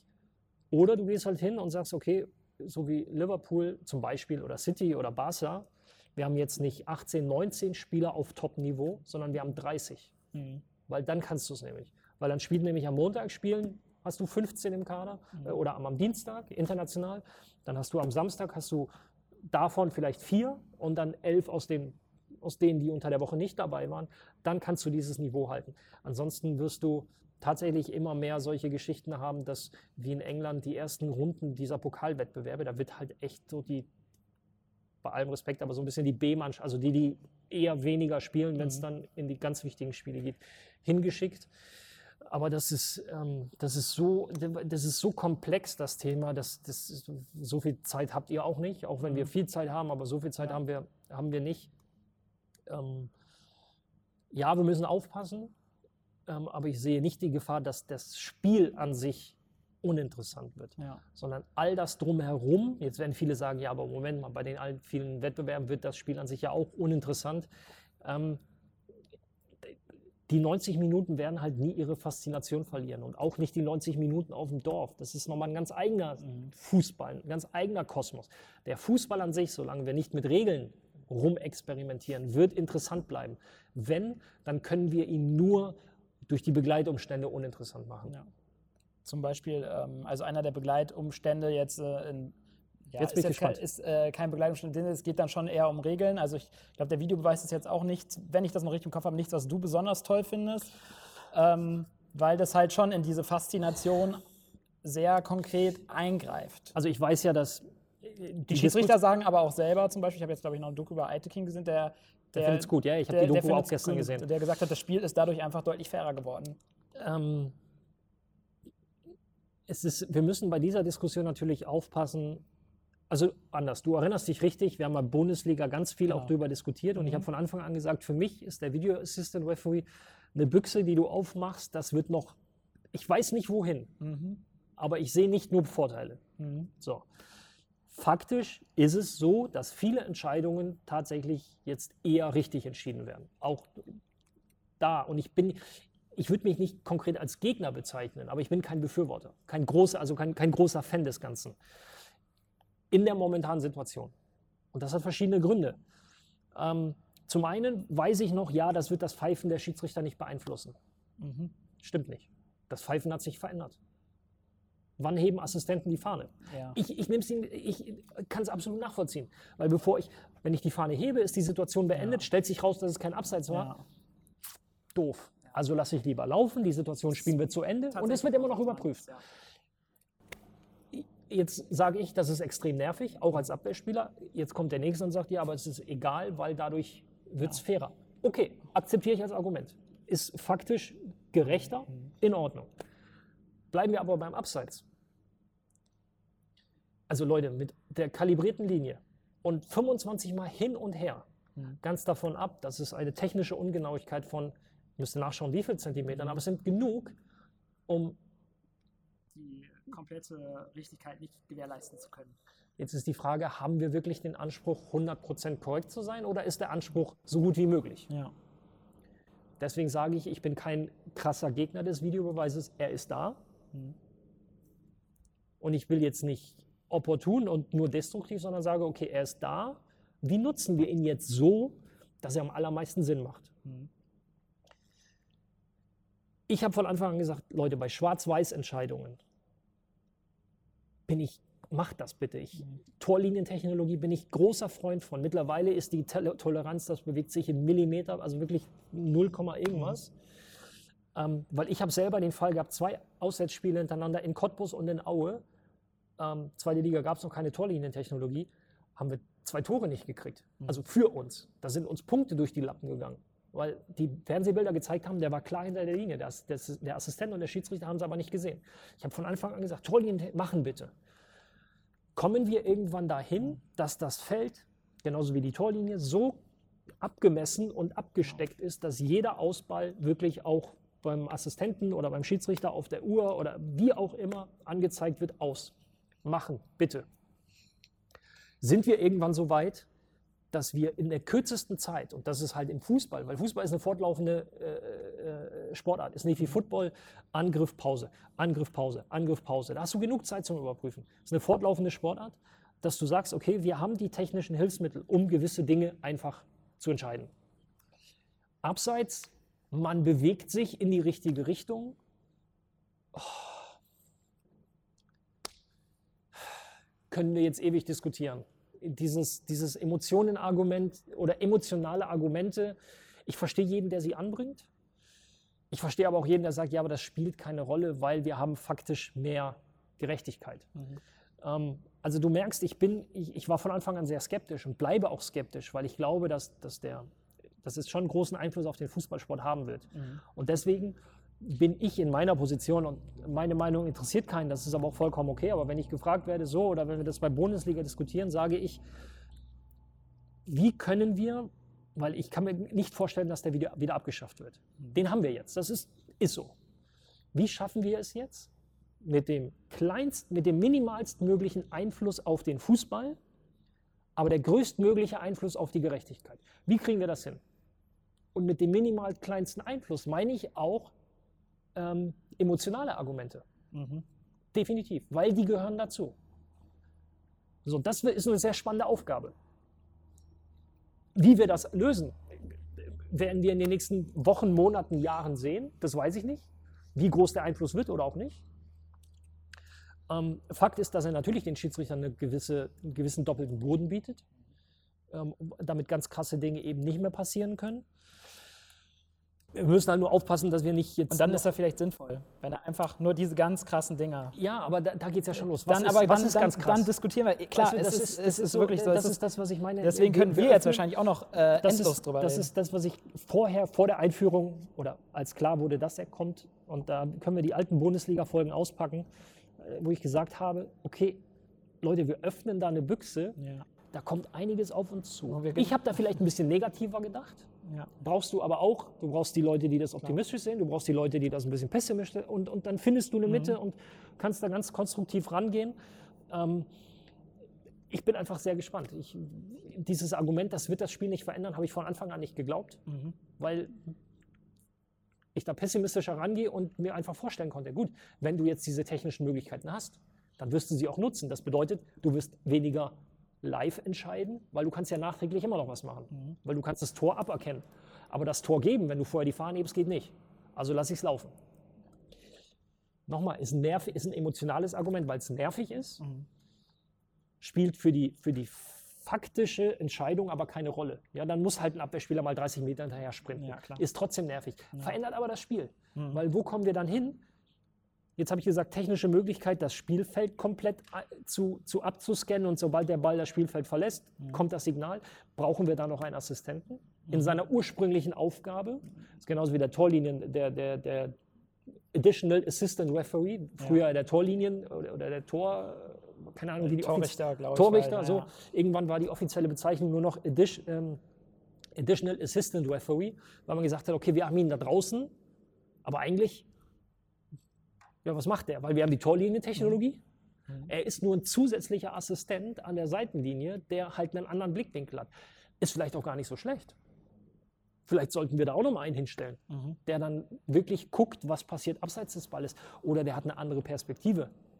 Und mit seiner Perspektive plus den Kameras, plus die des Hauptschiedsrichters, haben wir vielleicht noch mehr. Ich meine, beim Football mhm. gibt es ja auch fünf, sechs Schiedsrichter, weil jetzt ein Hauptschiedsrichter und ein paar drumherum, wo jeder ja quasi sein, sein Fähnchen werfen darf.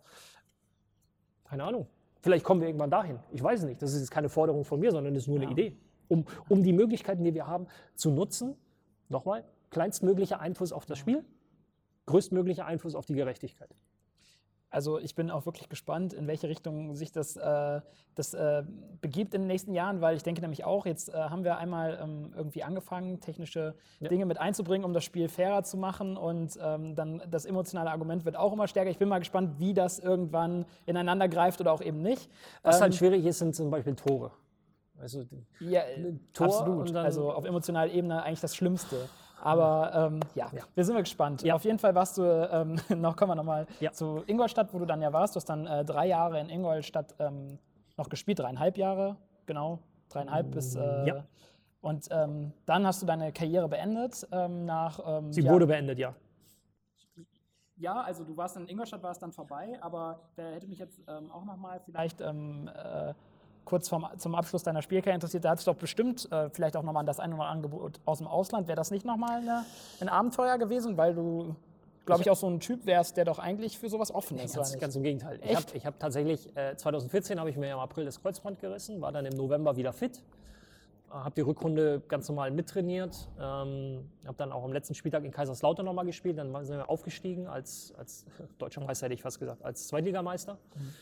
Und ähm, dann wurde mein Vertrag hier nicht verlängert. Das war auch, das wusste ich. Ähm, und ich wollte schon noch weiterspielen, weil ich war gerade kurz vorm 32. Geburtstag. Und dann habe äh, ich aber tatsächlich keine Möglichkeiten mehr hier in Deutschland gehabt, in der zweiten oder dritten Liga. Die Gespräche, die ich geführt habe, waren, ja, wir wissen, erfahren, erste Liga, zweite Liga und so weiter, aber der ist zu alt, mhm. mit 32. Das war schon so, okay, okay. Mhm. Damals war die Entwicklung so, dass wirklich je jünger, desto besser. Und ähm, ja, dann habe ich mich hier bei der zweiten Mannschaft noch ein bisschen fit gehalten unter Stefan Leitl. Ja, und dann war dann aber im, im Winter dann klar, okay, wenn jetzt im Sommer nichts kommt und dann auch in der Winterpause keiner sagt, so pass mal auf, mhm. dann war klar für mich, okay, das war es halt leider. Übrigens habe ich am, an dem 31. Januar saß ich bei Bundesliga im Studio und dann war es 18 Uhr und dann habe ich gesagt, Jungs, meine Karriere ist gerade zu Ende gegangen. Und alle so, äh, wie jetzt? Ich so, ja, so und so. Okay, krass. Ich so, ja, komisch. Und es war auch komisch, weil mhm. ich wollte noch. Ich, körperlich war ich wahrscheinlich im besten Zustand je meiner Karriere, weil ich durch die Reha halt mhm. gebüffelt habe wie ein Wahnsinniger. Ähm, aber es hat sich halt einfach nichts ergeben. Auch im, im Ausland jetzt nichts, was, was nichts. interessant gewesen wäre. Nein, ich bin nicht so der Abenteuertyp, der dann sagt, ich mache jetzt noch mal Indien, so wie Manuel Friedrich ja. zum Beispiel oder so. Das, das ist, glaube ich, nicht so meins. Und ähm, was anderes hat, hat sich tatsächlich nicht ergeben, da war nichts. So dass ich dann wirklich ein paar Wochen und Monate gebraucht habe, um das zu verarbeiten. Weil ich es mir nicht selbst ausgesucht habe und weil ich noch wollte. Mhm. Und ich konnte. Ähm, das ist keine einfache Zeit gewesen. Das ist, kann ich mir vor, also das kann ich mir wirklich sehr gut vorstellen, weil manche, bei Christian Panda, der wurde quasi von seinem Körper ja regelrecht gezwungen. Ähm, bei Christian war die, war, was, was, äh, Christian kenne ich auch seit, ja. seit der Jugend quasi, seit wir gegeneinander gespielt haben. Ähm, die Wege haben sich immer wieder mal gekreuzt. Ähm, das ist dann, glaube ich, auch nicht schön. Ihm, nein, das ist ähm, ganz, ganz bitter. Ja. Noch schlimmer eigentlich, wenn du so dazu gezwungen wirst.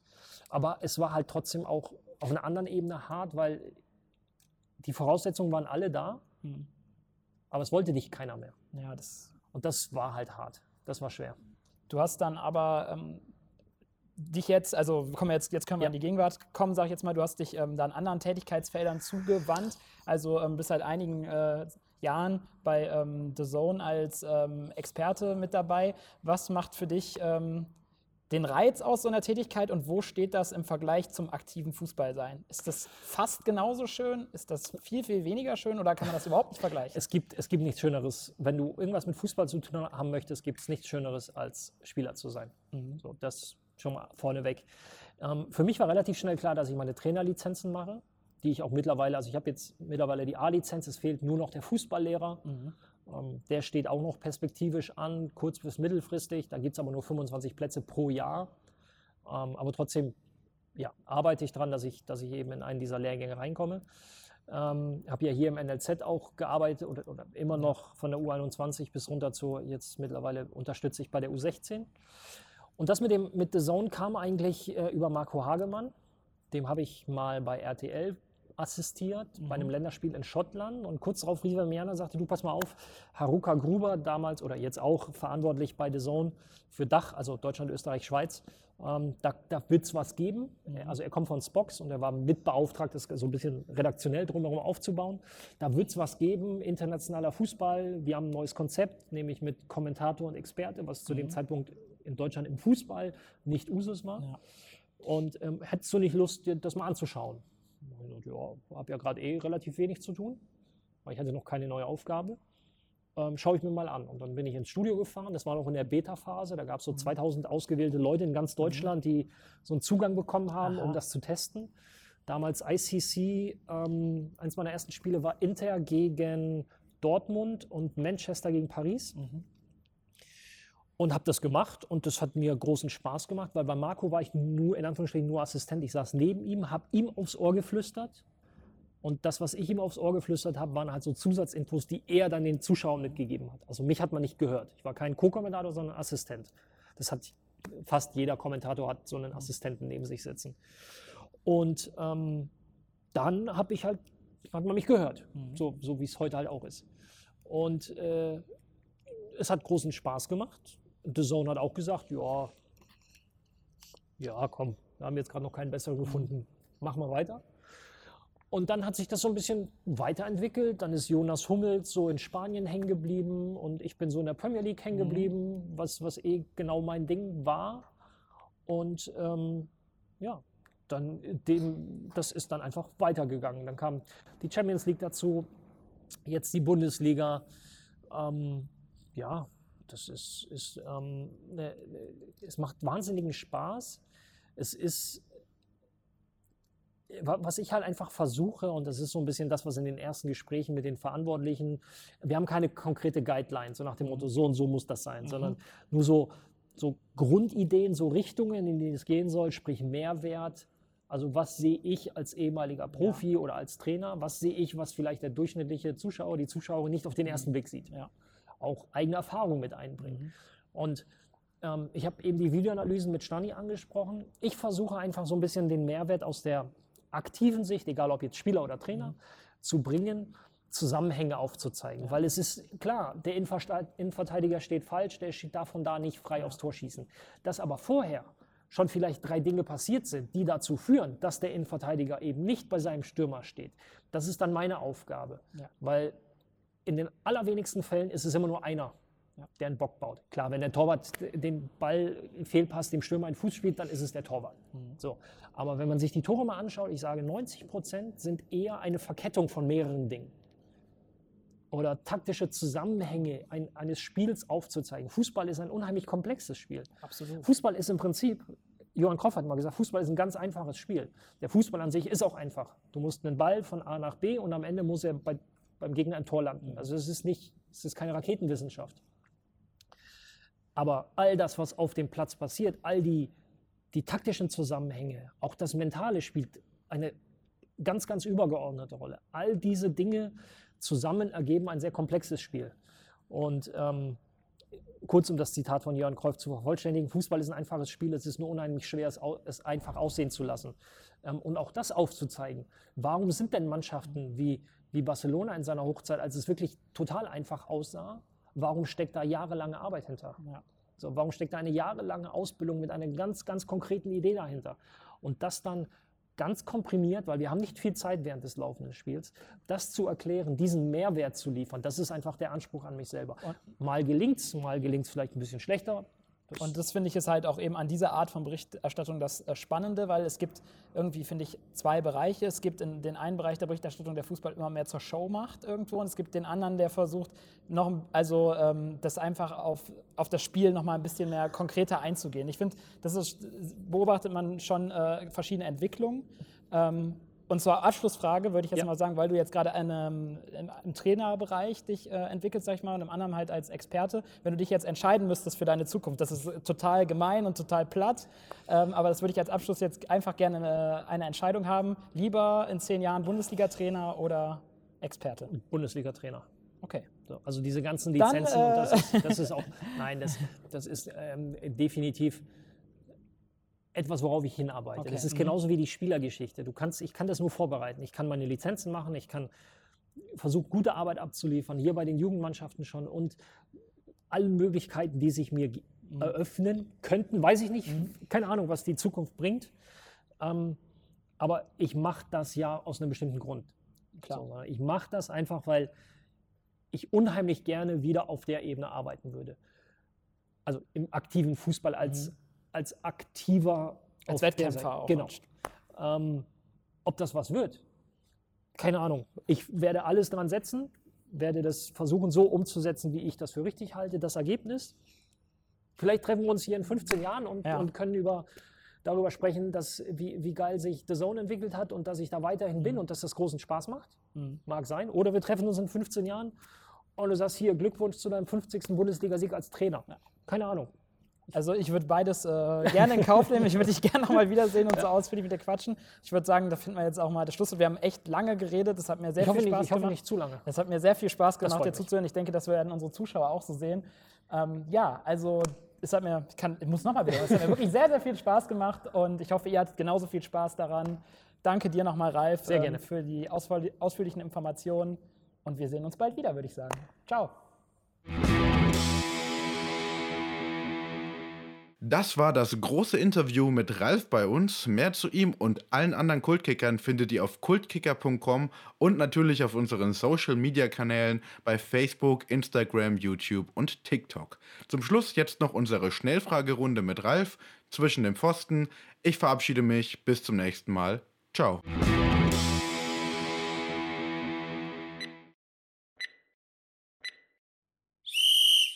Moin, Ralf. Moin, Wie hat dich deine Mutter genannt? Ralf. Und wer darf dich heute noch so nennen? Jeder. Sommer oder Winter? Sommer. Jürgen oder Holger? Das ist gemein. Beide.